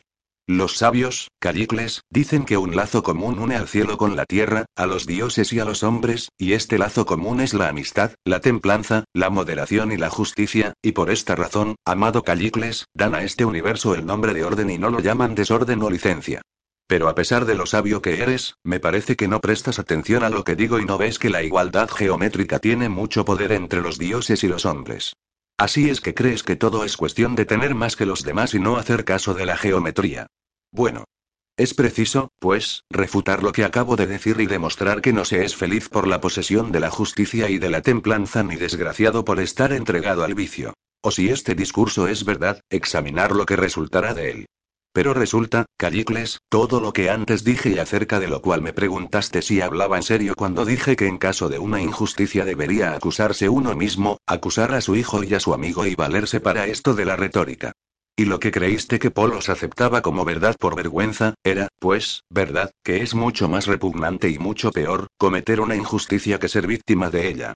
No es menos verdad que para ser un buen orador es preciso ser justo y estar versado en la ciencia de las cosas justas, lo que Polos también ha dicho que Gorgias me había concedido por vergüenza las cosas en este estado, examinemos un poco los reproches que me haces, y si tienes razón o no al decir que no estoy en disposición de defenderme yo mismo ni a ninguno de mis amigos, ni de mis parientes, ni de librarme de los grandes peligros. En fin, que estoy a merced del primero que quiera abofetearme, esta fue tu expresión, o despojarme de mis bienes o desterrarme de la ciudad o hasta de matarme, y que hallarse en una situación semejante es lo más horrible del mundo. Tal fue tu manera de pensar. He aquí la mía. La he dicho ya más de una vez, pero nada me importa repetirlo. Sostengo, Callicles, que lo más feo de todo no es ser abofeteado injustamente, ni ver mutilado el cuerpo o despojado el bolsillo, sino el hecho de abofetearme y de arrebatarme injustamente lo que es mío. Y que robarme, apoderarse de mi persona, escalar mi casa, cometer en una palabra, cualquiera mala acción contra mí o contra lo que es mío, es mucho peor y más odioso para el que lo comete que para mí que lo sufro. Estas verdades, que pretendo han sido demostradas en el transcurso de esta conversación, están unidas entre sí, al menos me lo parece, por razones de hierro y de diamante, sirviéndome de una expresión quizá un poco grosera. Si no consigues romperlas, tú o cualquier otro más vigoroso que tú, no será posible hablar con sensatez de estos objetos si se emplea un lenguaje diferente del mío, que en estas cuestiones es siempre el mismo, a saber, que no puedo asegurar que lo que digo sea la verdad, pero de todos con quienes he hablado, como ahora hablo contigo, no ha habido ni uno que haya podido evitar caer en ridículo si sostuvo una opinión contraria. Esto me hace suponer que mi creencia es la verdadera. Pero si lo es, si la injusticia es el mayor de los males para quien la comete, y si a pesar de lo grande que es existe otro, si es posible todavía mayor, es este. El de no ser castigado por las injusticias cometidas, ¿qué género de socorro es el que uno no puede procurarse a sí mismo sin exponerse a ser objeto de la burla general? ¿No es este el auxilio cuyo efecto es el de apartar de nosotros el mayor perjuicio? Sí. Lo incontestablemente más vergonzoso es no poder prestarse ayuda a sí mismo ni a sus parientes ni amigos. En segundo lugar, hay que colocar como vergonzoso la incapacidad de poder evitar el segundo mal. En tercer lugar, la impotencia de poder evitar el tercer mal y así sucesivamente según la importancia del mal. Tan bello como es poderse preservar de estos males, tan vergonzoso y feo es el no poder evitarlos. ¿Te parece que es así, como digo, o crees que de otra manera? Callicles, creo que es como has dicho. Sócrates, de estas dos cosas, cometer una injusticia y ser víctima de ella, siendo la primera para nosotros un gran mal y la segunda uno menor, que es, pues, preciso que el hombre se procure para estar en disposición de socorrerse a sí mismo y gozar de la noble ventaja de no cometer una injusticia y no ser víctima de ella? Es el poder o la voluntad. He aquí lo que quiero decir. Pregunto si para no sufrir injusticias basta no querer ser víctima de ellas o si hay que hacerse bastante poderoso para ponerse a cubierto de ellas. Callicles, es evidente que no logrará librarse de ellas más que siendo poderoso. Sócrates, en cuanto al segundo punto, que es cometer la injusticia, será bastante no querer para no cometerla, de manera que en efecto no se cometa. ¿O será necesario conquistar cierto poder o un cierto arte y falto de aquel o si no se aprende o logra practicarlo cometerá la injusticia? ¿Por qué no contestas a esto, Callicles? ¿Crees que cuando Polos y yo convinimos en que nadie comete la injusticia queriendo, sino que los que son malos y obran mal cometen la injusticia contra su voluntad nos hayamos visto obligados por buenas razones o no a hacer esta declaración? Callicles, te concedo también esto para que puedas terminar tu discurso. Sócrates, es necesario, pues, a lo que parece, procurarse también cierto poder o cierto arte para no cometer injusticias. Callicles, sin duda. Sócrates, pero para preservarse de toda o de casi toda la injusticia de otro, ¿qué medio hay? Fíjate a ver si en esto eres de mi opinión. Creo que es necesario poseer toda la autoridad en la ciudad, bien como soberano o tirano, o bien siendo amigo de los que gobiernan. Callicles, ¿ves, Sócrates, cómo estoy dispuesto a darte mi aprobación cuando dices bien? Esto me parece perfectamente bien dicho. Sócrates, examina si lo que añado es menos verdad. Me parece, como dijeron antiguos y sabios personajes, que lo semejante es amigo de lo que se le asemeja más. ¿Piensas igualmente? Callicles, sí. Sócrates, entonces, donde quiera que se encuentre un tirano salvaje y sin educación, si hay en su ciudad algún ciudadano mucho mejor que él, le temerá y no podrá ser nunca su verdadero amigo. Callicles, es cierto. Sócrates, el tirano a su vez no querrá tampoco a ningún ciudadano de un mérito inferior al suyo, porque le despreciará y no sentirá nunca por él el afecto que se profesa a un amigo. Callicles, también es verdad. Sócrates, el único amigo que le quedará, por consiguiente, el solo a quien otorgará su confianza, será aquel que teniendo su mismo carácter, aprobando y censurando las mismas cosas, consentirá en obedecerle y en estar sometido a su voluntad. Este hombre disfrutará de gran influencia en el Estado, y nadie podrá perjudicarle impunemente. ¿No te parece? Callicles, sí. Sócrates, si alguno de los jóvenes de esta ciudad se dijese, ¿de qué manera podré alcanzar un gran poder que me ponga al abrigo de cualquier injusticia? El camino que hay que seguir para conseguirlo me parece que es el acostumbrarse desde bien temprano a tener los mismos gustos y las mismas aversiones que el tirano, y esforzarse en lograr parecérsele lo más posible. ¿No te parece? Callicles, sí. Sócrates, por este medio, se pondrá muy pronto, décimos, a cubierto de las injusticias y se hará poderoso entre sus conciudadanos. Callicles, puede asegurarse. Sócrates, pero podrá precaverse igualmente contra la comisión de injusticias por su parte. O necesitará mucho en el caso de que se parezca a un jefe, para tener un gran ascendiente sobre él. Yo creo que todos sus esfuerzos se dirigirán a colocarse en disposición de poder cometer las mayores injusticias y a no tener que temer poder ser castigado. ¿No opinas lo mismo? Callicles, indudablemente. Sócrates, por consiguiente, llevará consigo el mayor de los males, que será la desfiguración de su alma, originada por la semejanza con su jefe y por su poder. Callicles, no sé cómo te las arreglas para dar vueltas a tu discurso poniéndolo de arriba abajo y viceversa. Ignoras que este hombre que toma por modelo al tirano hará morir, si le parece, y despojará de sus bienes al que no quiera hacer como él. Sócrates, lo sé, mi querido Callicles. Tendría que ser sordo para ignorarlo después de haberlo oído más de una vez de tus propios labios hace muy poco tiempo, lo mismo que de los de Polos y de los de casi todos los habitantes de esta ciudad. Pero escúchame a mi vez. Convengo en que podrá mandar matar a quien se le antoje, pero entonces será un malvado y el condenado a muerte un hombre de bien. Callicles, ¿no es esto precisamente lo más irritante? Sócrates, para el hombre sensato, al menos, no, como lo prueba este discurso. ¿Crees acaso que el hombre no debe preocuparse más que de vivir el mayor tiempo posible y dedicarse al aprendizaje de las artes que puedan preservarnos de todos los mayores peligros, como el arte de la retórica, que hoy me aconsejabas estudie, porque constituye nuestra seguridad ante los tribunales? Callicles, sí, por Júpiter. Cree que te doy un excelente consejo. Sócrates, ¿y el arte de nadar, querido Callicles, no te parece muy estimable? Callicles, si te he de ser franco, no. Sócrates, sin embargo, salva de la muerte a quienes se hallan en circunstancias en que es necesario este arte. Pero si te parece indigno de aprecio te citaré otro muy importante. El arte de dirigir las embarcaciones, que no solamente preserva a las almas, sino también a los cuerpos y los bienes contra los mayores peligros, como la retórica.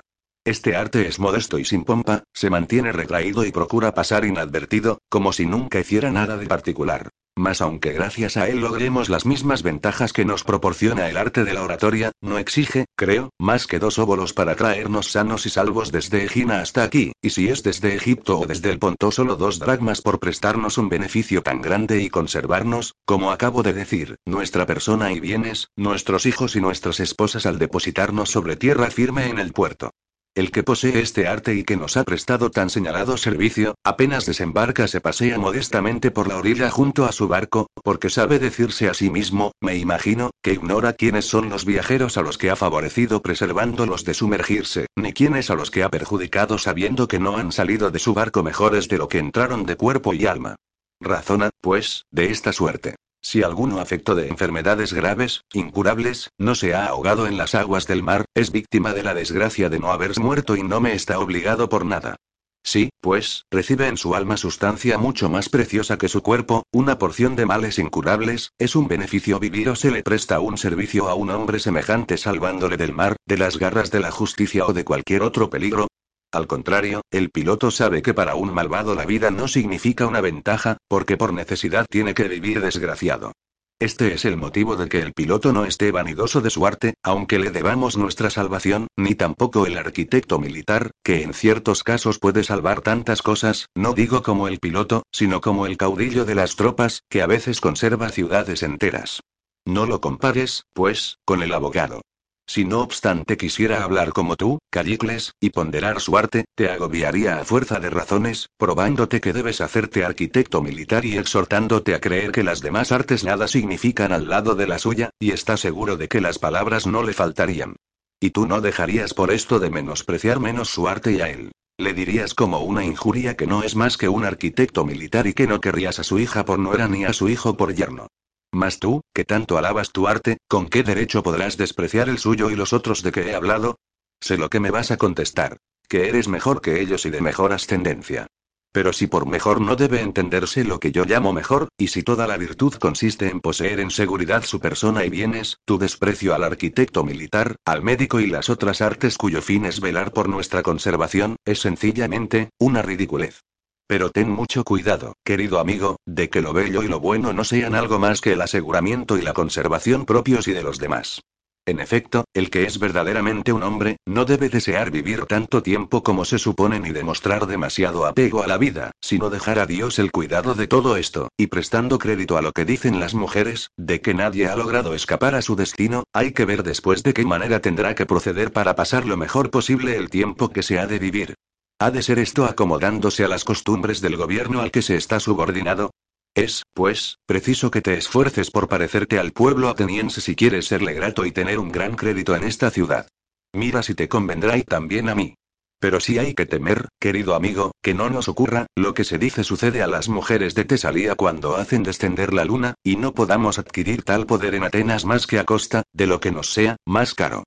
Y si crees que alguno en el mundo te enseñará el secreto de volverte poderoso en esta ciudad sin tener el menor parecido con el gobierno y que este parecido sea para ti un bien o más bien un mal, como pienso, te engañas, Callicles.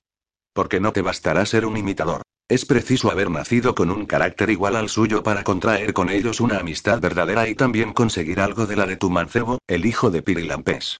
El que te dé un perfecto parecido con ellos hará de ti un político y un orador tal como ambicionas serlo.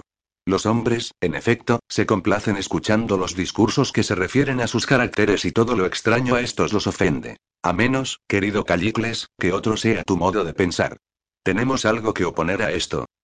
Callicles, no sé cómo es, Sócrates, pero me parece que tienes razón, y, sin embargo, me encuentro en el mismo caso de la mayoría de los que te escuchan. No me persuades. Sócrates, esto es debido a que el cariño a tu pueblo y el amor que sientes por el hijo de Pirilampés, arraigados en tu corazón, combaten mis razones. Pero si reflexionamos juntos y más a menudo acerca de estos asuntos, quizá te rindas a ellas. Recuerda que dijimos que hay dos maneras de cultivar el cuerpo y el alma. Una que tiene por objetivo el placer y otra que se propone el bien y lejos de adular sus inclinaciones las combate. ¿No es esto en lo que convenimos se diferencian ambas? Callicles, sí. Sócrates, la que solo piensa en la voluptuosidad es innoble y nada más que pura adulación. No es así. Callicles, sí, puesto que lo quieres. Sócrates, la otra, en cambio, no piensa más que en perfeccionar el objeto de nuestros cuidados, sea el cuerpo o sea el alma. Callicles, sin duda.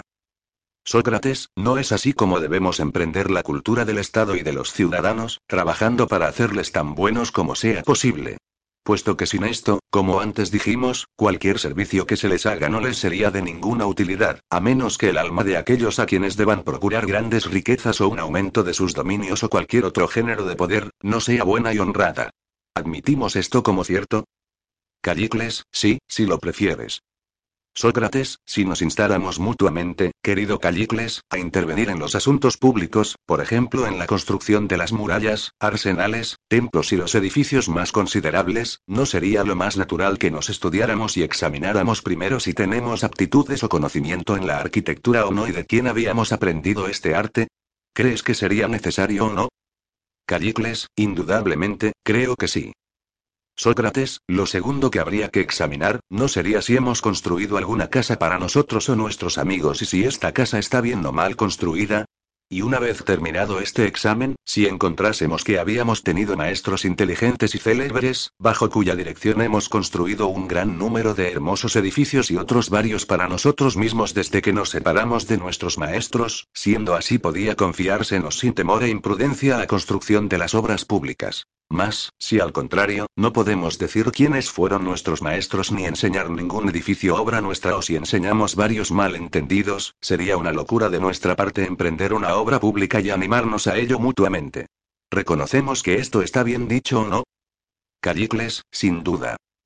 Sócrates, ¿no ocurre lo mismo con las demás cosas? Si, por ejemplo, tuviéramos que servir al público en calidad de médicos y creyéndonos capacitados para ello, ¿no nos examinaríamos mutuamente y estudiaríamos? Veamos, dirías tú, cómo está Sócrates, y si sus cuidados han curado a alguien, hombre libre o esclavo. Y yo haría lo mismo contigo. Y si resultara que no hubiéramos devuelto la salud a nadie, ni ciudadano extranjero, ni hombre ni mujer, por el nombre santo de Júpiter. Callicles, ¿no sería verdaderamente muy ridículo que pueda haber hombres que lleguen al extravagante extremo de querer aprender en el mismo cántaro, como se dice, el oficio de alfarero y dedicarse enseguida al servicio del público y animar a los otros a que los imiten antes de haber logrado ejercitarse en su arte y producido muestras de su aprendizaje? ¿No juzgarías que una conducta semejante sería verdaderamente insensata? Callicles, sí. Sócrates, entre tanto, oh, tú. El mejor de los hombres, que empiezas a intervenir en la vida pública incitándome a imitarte y que me reprochas que no tomo ninguna parte activa en ella, ¿no podríamos examinarnos mutuamente? Ensayemos un poco. ¿Callicles ha convertido en mejor a algún ciudadano en el tiempo transcurrido? ¿Podéis nombrar a alguien, extranjero, ciudadano, hombre libre o esclavo que habiendo sido antes un malvado, injusto, insensato y libertino se haya convertido en un hombre honrado gracias a los esfuerzos de Callicles? Dime, Callicles, si te interrogan así, ¿qué responderías? ¿Podrías decir que el trato contigo ha mejorado a alguien? ¿Te avergüenzas de confesarme si cuando no eras más que un simple particular y antes de mezclarte en el gobierno del Estado hiciste algo parecido? Callicles, siempre quieres tener razón, Sócrates.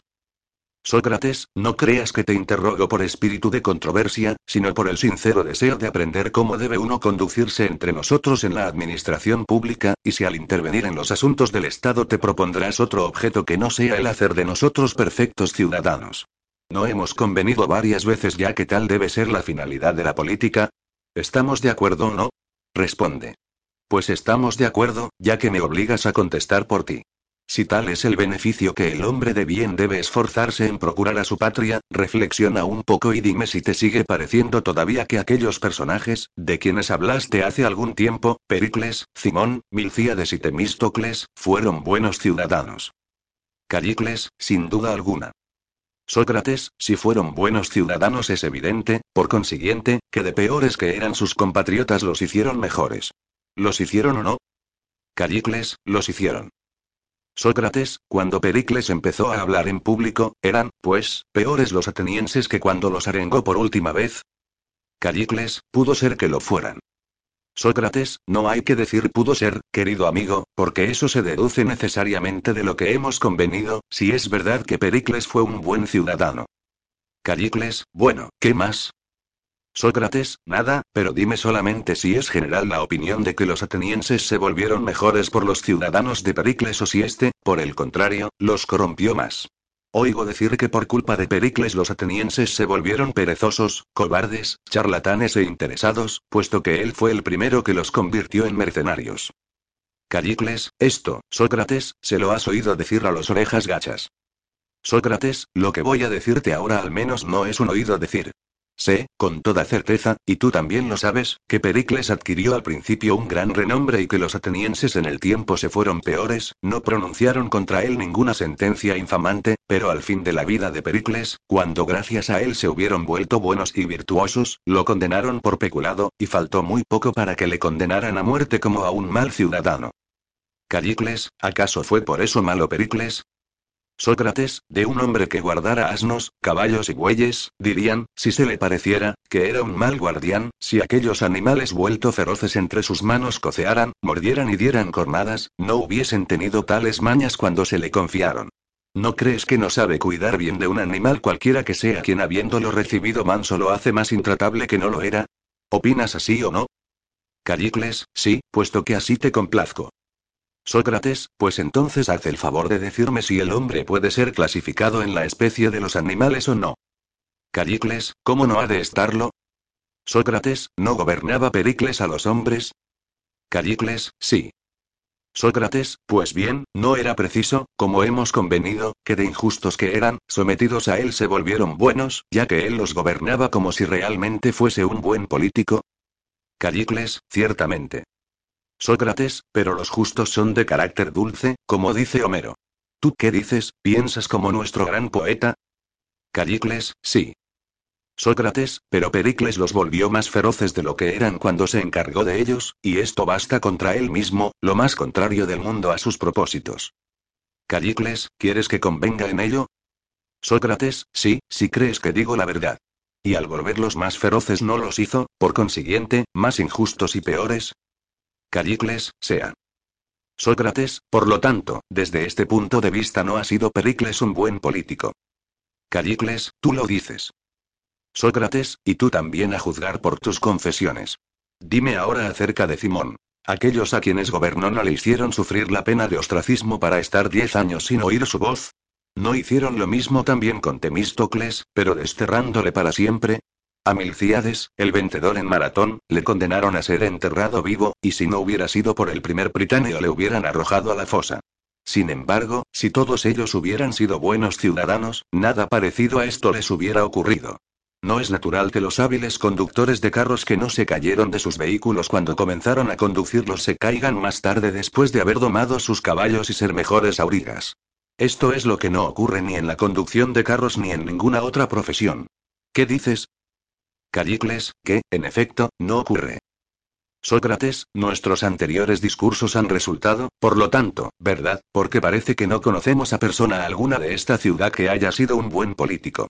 Confesaste hace muy poco que hoy día no encuentras ni uno solo, pero sostuviste que antes los hubo y nombraste preferentemente a estos, de quienes acabo de hablar, y luego hemos visto que nada aventajaban a los de hoy día, que si hubieran sido oradores habrían hecho uso de la verdadera retórica, haciendo mejores a los atenienses, y si se hubieran servido de la retórica aduladora no habrían incurrido en su desgracia.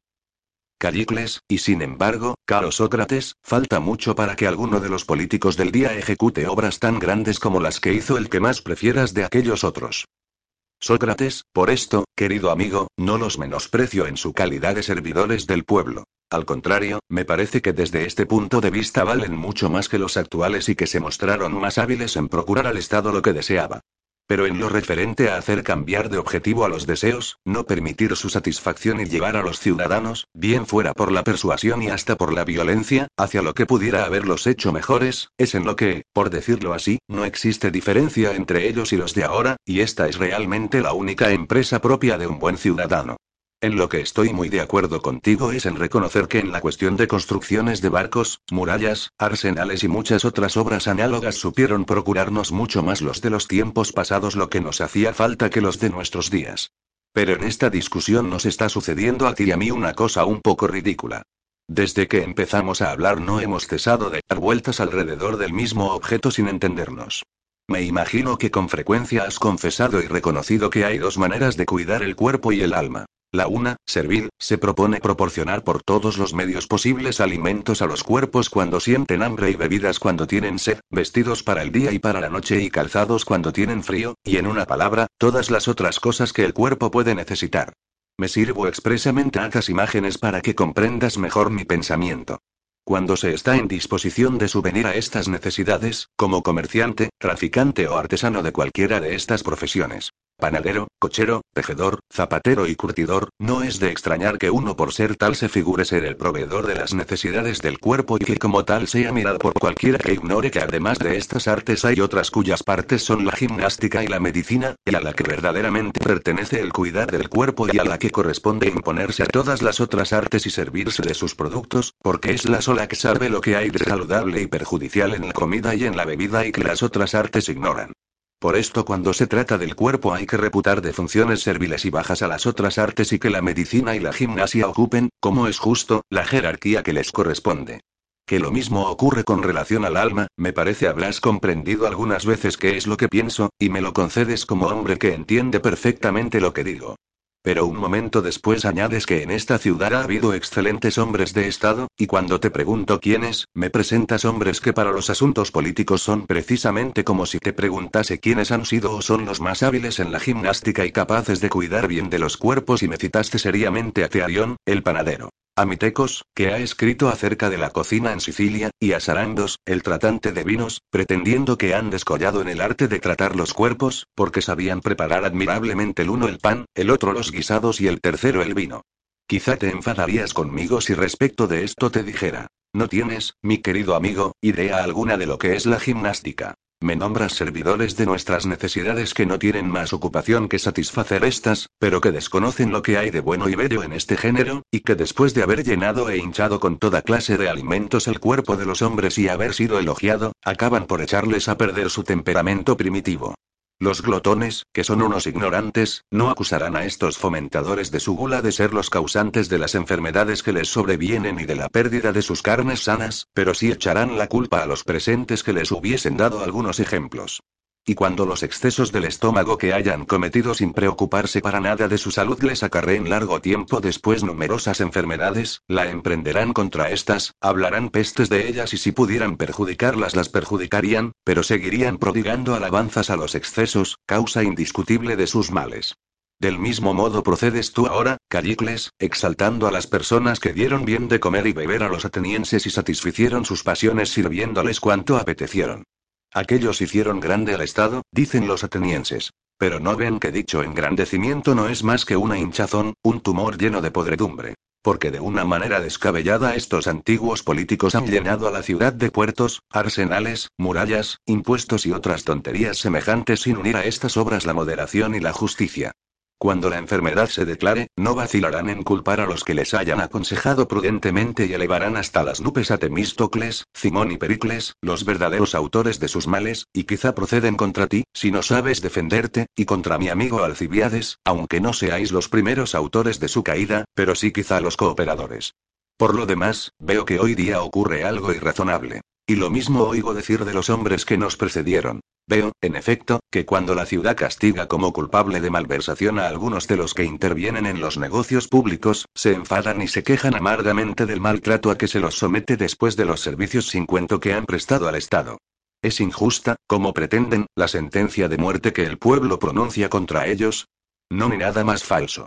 Un hombre puesto al frente del gobierno de un Estado no puede nunca ser castigado injustamente por este Estado.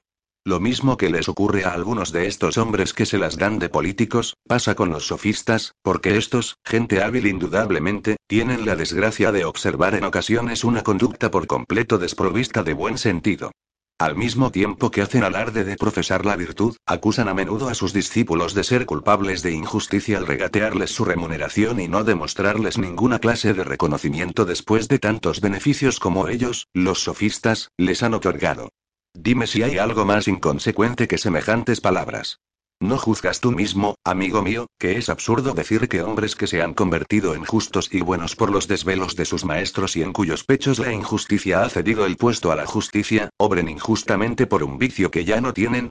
Por no querer contestarme, me has obligado, Callicles, a pronunciar contra mi voluntad un verdadero discurso. Callicles, ¿acaso te es imposible hablar si no te contesta alguien?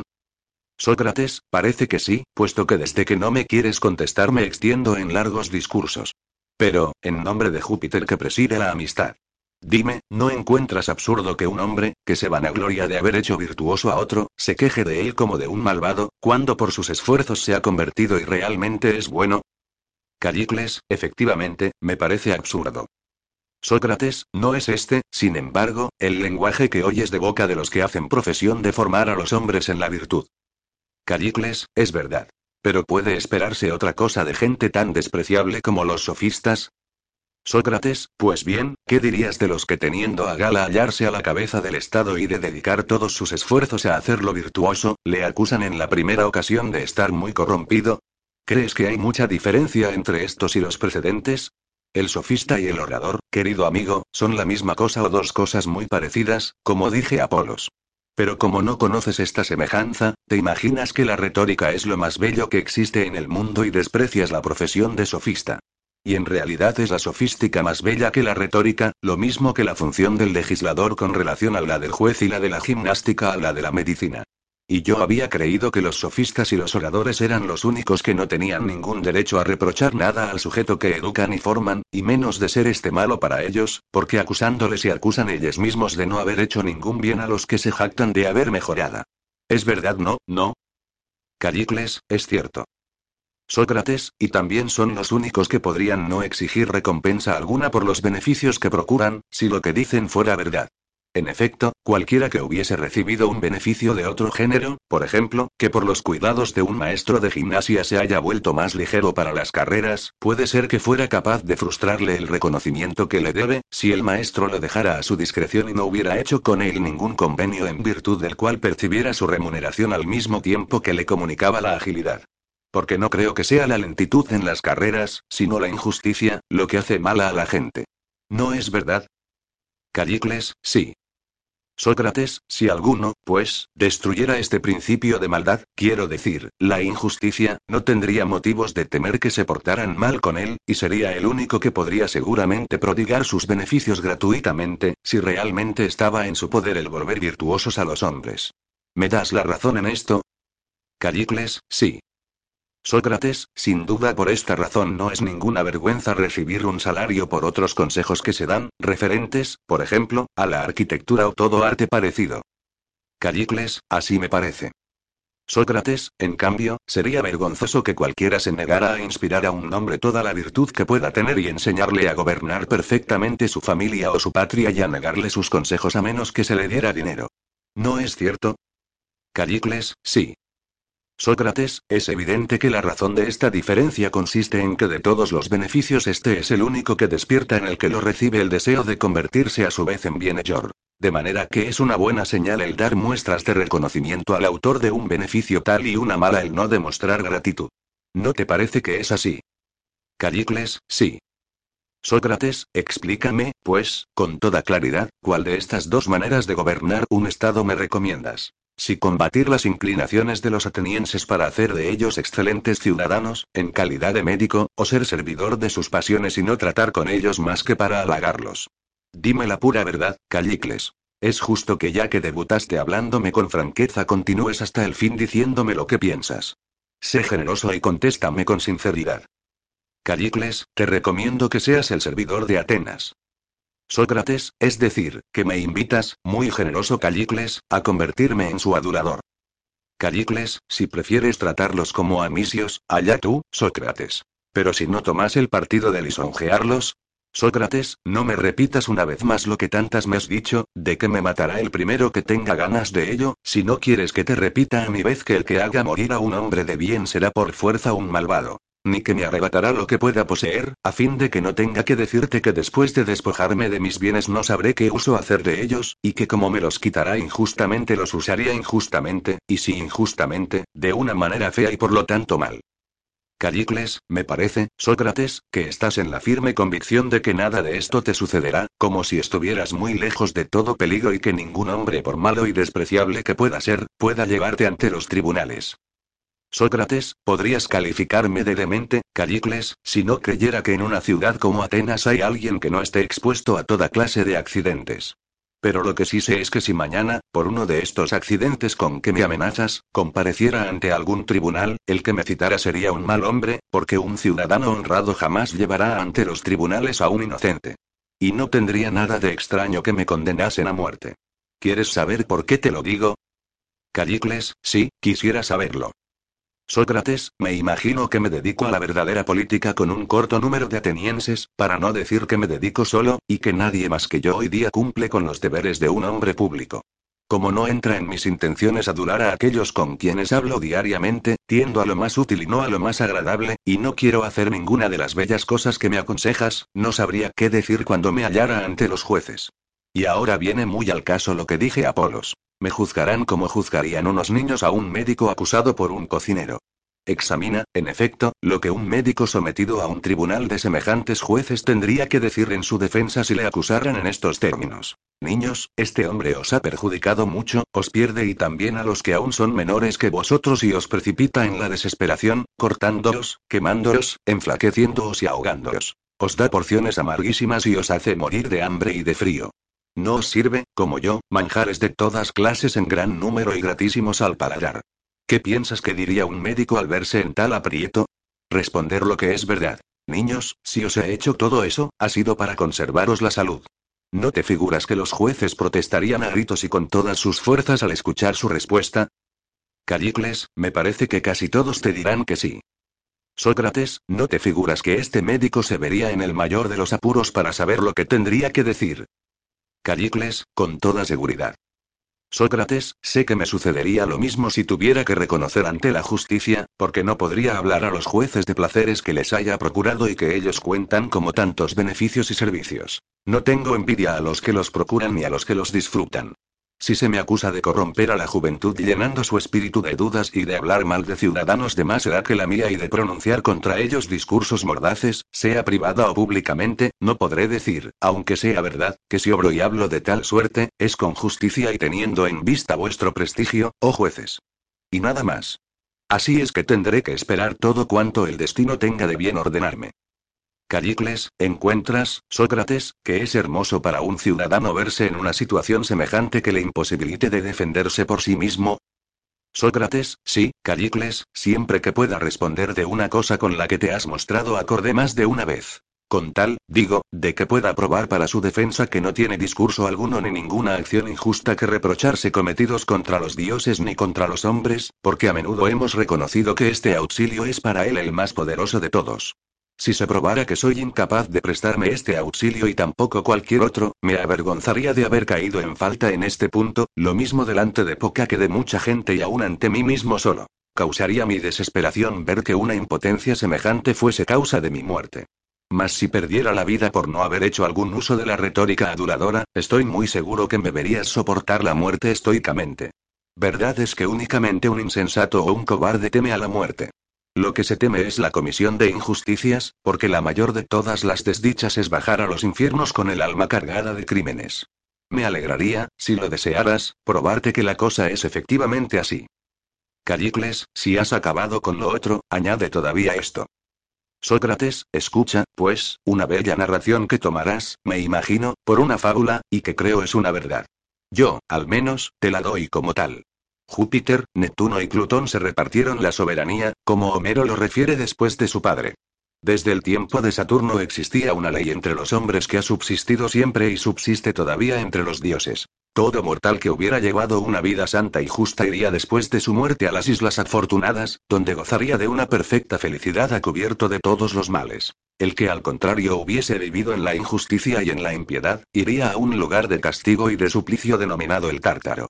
Durante el reinado de Saturno y en los primeros años de Júpiter, dichos hombres eran juzgados en vida por jueces vivientes, que decidían de un futuro destino el mismo día en que tenían que morir, por lo que estos juicios se pronunciaban mal. Esta fue la causa de que Plutón y los gobernadores de las Islas Afortunadas acudieran a Júpiter y le dijeran que les enviaban hombres que no merecían las recompensas ni los castigos que se les habían asignado. Yo acabaré con esta injusticia, respondió Júpiter. Lo que hace que se sentencie mal hoy día es que se juzga a los hombres vestidos, puesto que se los juzga cuando aún viven. Así es, continuó diciendo, que muchos cuya alma está corrompida, están revestidos de hermosísimos cuerpos, de noblezas y de riquezas, y cuando se trata de pronunciar el fallo, se presentan muchísimos testigos a deponer en su favor y dispuestos a testimoniar que han vivido bien.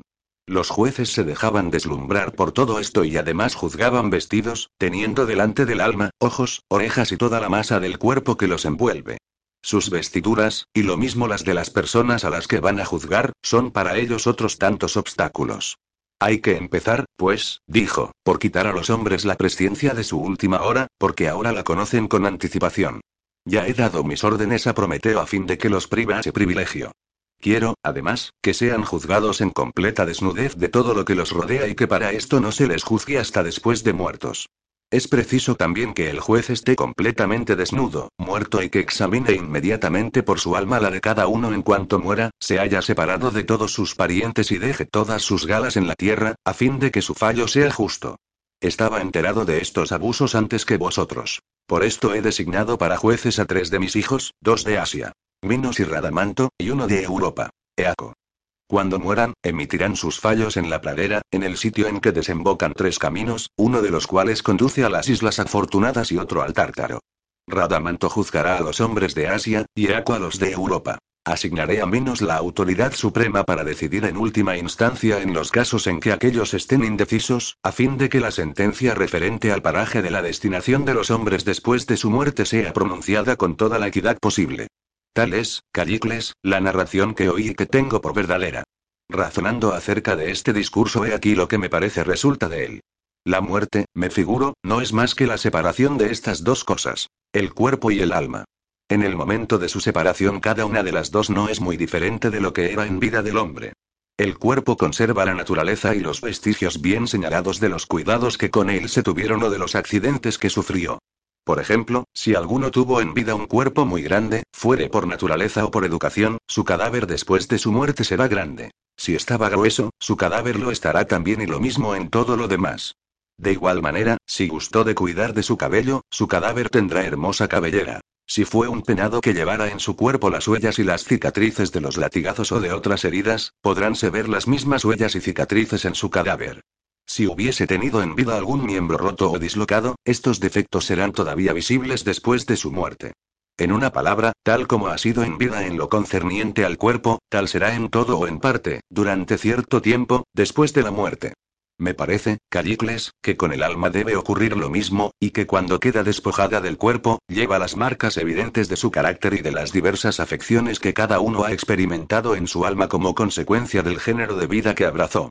Una vez que lleguen a la presencia de su juez, los de Asia ante Radamanto, éste los llamará para que se le aproximen y examinará el alma de cada uno sin saber a quién pertenece. Y a veces teniendo entre las manos al gran rey o a cualquier otro soberano o potentado, descubrirá que no tiene nada sano en su alma, porque los perjurios y las injusticias la han flagelado y cubierto de cicatrices de las que cada una de sus acciones ha dejado grabada la huella en su alma. Que la mentira y la vanidad han trazado en ella mil revueltas y que nada recto se encuentra en ella por haber sido educada lejos de la verdad.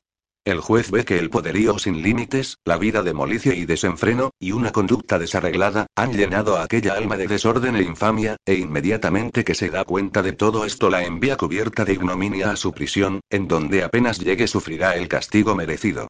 A todo el que sufre una pena y es castigado por otro de una manera razonable, le ocurre que o se vuelve mejor y el castigo le resulta un beneficio o que sirve de ejemplo a otros, a fin de que siendo testigos de los tormentos que sufren teman verse en igual caso y trabajan por enmendarse. Los que sacan partido de los castigos que les imponen los dioses y los hombres son aquellos cuyas faltas son de naturaleza que permite se expíen en la tierra pero no se hacen acreedores a este beneficio, sea en la tierra o sea en los infiernos, más que por los dolores y los sufrimientos, único medio posible para verse libres de la injusticia. Los que han cometido los crímenes más execrables y que por este motivo son incurables, sirven de ejemplo a los otros. Su suplicio no les reporta ninguna ventaja, porque son incapaces de curación, pero para los demás es útil ver los grandes tormentos, espantosos y dolorosísimos, que sufren eternamente por sus faltas, estando, por decirlo así, expuestos en la prisión de los infiernos como un ejemplo que sirve a la vez de espectáculo y de instrucción a todos los malos que incesantemente llegan a aquellos antros. Sostengo que Arquelao pertenecerá a este número, si lo que Polos ha dicho de él es cierto, y como él todo tirano que se le asemeje. Hasta creo que la mayor parte de los condenados a tal exhibición son tiranos, reyes, potentados y hombres de Estado. Porque ellos son los que a causa del gran poder de que están revestidos cometen las acciones más injustas e impías. Homero me testimonia de ello. Los que representa como eternamente atormentados, son reyes y potentados como Tántalo, Sísifo y Titios. En cuanto a Tersites y otros malvados de inferior categoría, ningún poeta los ha representado sufriendo los mayores suplicios, como un culpable de los incurables, sin duda porque no poseyeron todo el poder, por lo que tuvieron más suerte que los que impunemente pudieron ser perversos. Los más grandes criminales, querido Callicles, se forman de los que tienen en su mano toda la autoridad. Nada impide, sin embargo, que entre estos se encuentren también hombres virtuosos, que nunca serían demasiado admirados. Porque es una cosa muy difícil, Callicles, y merecedora de los mayores elogios, vivir dentro de la justicia cuando se está en plena libertad de obrar mal, tanto que se encuentran muy pocos de este carácter. Ha habido, no obstante, en esta ciudad, y también en otras, y seguirá habiendo seguramente, personajes excelentes en este género de virtud que consiste en administrar con arreglo a las leyes de la justicia lo que les está confiado. Uno de ellos ha sido Aristides, hijo de Lisímacos, que por sus virtudes se hizo célebre en toda Grecia. Pero la mayor parte de los hombres en el poder, amigo mío, se vuelven malos. Volviendo a lo que decía, cuando alguno de estos cae entre las manos de Radamanto, no sabe este de él ni quiénes ni quiénes son sus padres, y si solo que es malo, y habiéndolo reconocido tal, lo relega al tártaro después de haberle puesto una señal según le juzgue susceptible de curación o no. Al llegar al tártaro el culpable es castigado como merece. Otras veces, viendo un alma que vivió santamente y en verdad, el alma de un particular o de otro cualquiera, pero sobre todo, como lo pienso, Callicles, de un filósofo ocupado únicamente de sí mismo y que durante su vida evitó las dificultades de los negocios, se encanta y la destina a las islas afortunadas. Eaco, por su parte, procede de igual manera. Uno y otro pronuncian sus veredictos teniendo una varita en la mano. Minos es el único que se sienta y tiene la alta inspección. En la mano sostiene un cetro de oro, como Homero refiere que le vio Ulises teniendo un cetro de oro y haciendo justicia a los muertos. Yo concedo, querido Callicles, entérate a estos discursos y me aplico a fin de presentarme ante el juez llevando el alma más íntegra posible. Por esto, menospreciando lo que la mayoría de los hombres tiene en más alta estimación y no aspirando más que a la verdad, consagraré todos mis esfuerzos, en lo que de mí depende, a vivir tan virtuosamente como pueda y a morir igualmente cuando suene la hora de abandonar este mundo. Invito a todos tanto como puedo, y a ti mismo a mi vez, a abrazar este género de vida y a ejercitarte en este combate, el más interesante a mi juicio de cuantos libramos aquí abajo. Te reprocho que no estarás en disposición de socorrerte a ti mismo cuando tengas que comparecer a sufrir el juicio de que hablo y que cuando te encuentres en presencia de tu juez, el hijo de Eginos, y te haya llevado ante su tribunal, abrirás de espanto la boca y perderás la cabeza ni más ni menos que yo ante los jueces en esta ciudad. Podrá ser que entonces te abofeteen, ignominiosamente, y que te inflijan toda clase de ultrajes. Estás escuchando lo que te digo como si fuesen cuentos de viejas y no haces ningún caso de ello. Nada de extraño tendría que todos hiciéramos lo mismo si después de investigar mucho lográramos encontrar algo mejor y más verdadero. Pero ves que vosotros tres, Polo, Gorgias y tú, que sois los más sabios de la Grecia de hoy, no sabríais probarnos que se debe llevar otra vida diferente de la que nos será útil cuando estemos allá abajo. De tantas opiniones que hemos discutido todas han sido refutadas menos esta, que permanece inquebrantable que se debe tener mucho más cuidado de cometer una injusticia que no de ser víctima de ella y que ante todo se debe procurar no solo parecer un hombre de bien, sino serlo lo mismo en público que en privado. Que si alguno faltare en algo fuere en lo que fuere, es preciso castigarle. Y que después del primer bien, que es ser justo, el segundo es llegarlo a ser y sufrir el correctivo que antes mereció que es preciso huir de la lisonja de sí mismo como de la de los demás y que jamás ha de servirse de la retórica ni de ninguna otra profesión si no es con miras a la justicia. Ríndete, pues, a mis razones y sígueme por la ruta que te conducirá a la felicidad en esta vida y después de tu muerte como acaba de demostrar este discurso. Sufre que se te menosprecie como un insensato, que te insulten, si quieren, y hasta déjate abofetear sin protestar aunque te parezca infamante. Ningún mal te sucederá por ello si eres realmente un hombre bueno dedicado a la práctica de la virtud. Después que la hayamos cultivado en compañía, si lo juzgamos a propósito, intervendremos en los negocios públicos, y cuando se trate de deliberar acerca de algo, estaremos más en estado de hacerlo que actualmente. Porque es vergonzoso para nosotros que en la situación en que parecemos estar, queramos hacer creer como si valiéramos para algo, sin tener en cuenta que a cada instante cambiamos de opinión en lo referente a los mismos objetos y hasta a los más importantes, tan grande es nuestra ignorancia. Sirvámonos, pues, del discurso que nos hace la luz en este momento, como de un guía que nos hace ver que el mejor partido que podemos seguir es vivir y morir en la práctica de la justicia y de las otras virtudes. Marchemos por la senda que nos traza y excitemos a los otros a que nos imiten. No escuchemos el discurso que te ha seducido, Callicles, y al que me exhortas para que me rinda, porque no vale nada, amigo mío.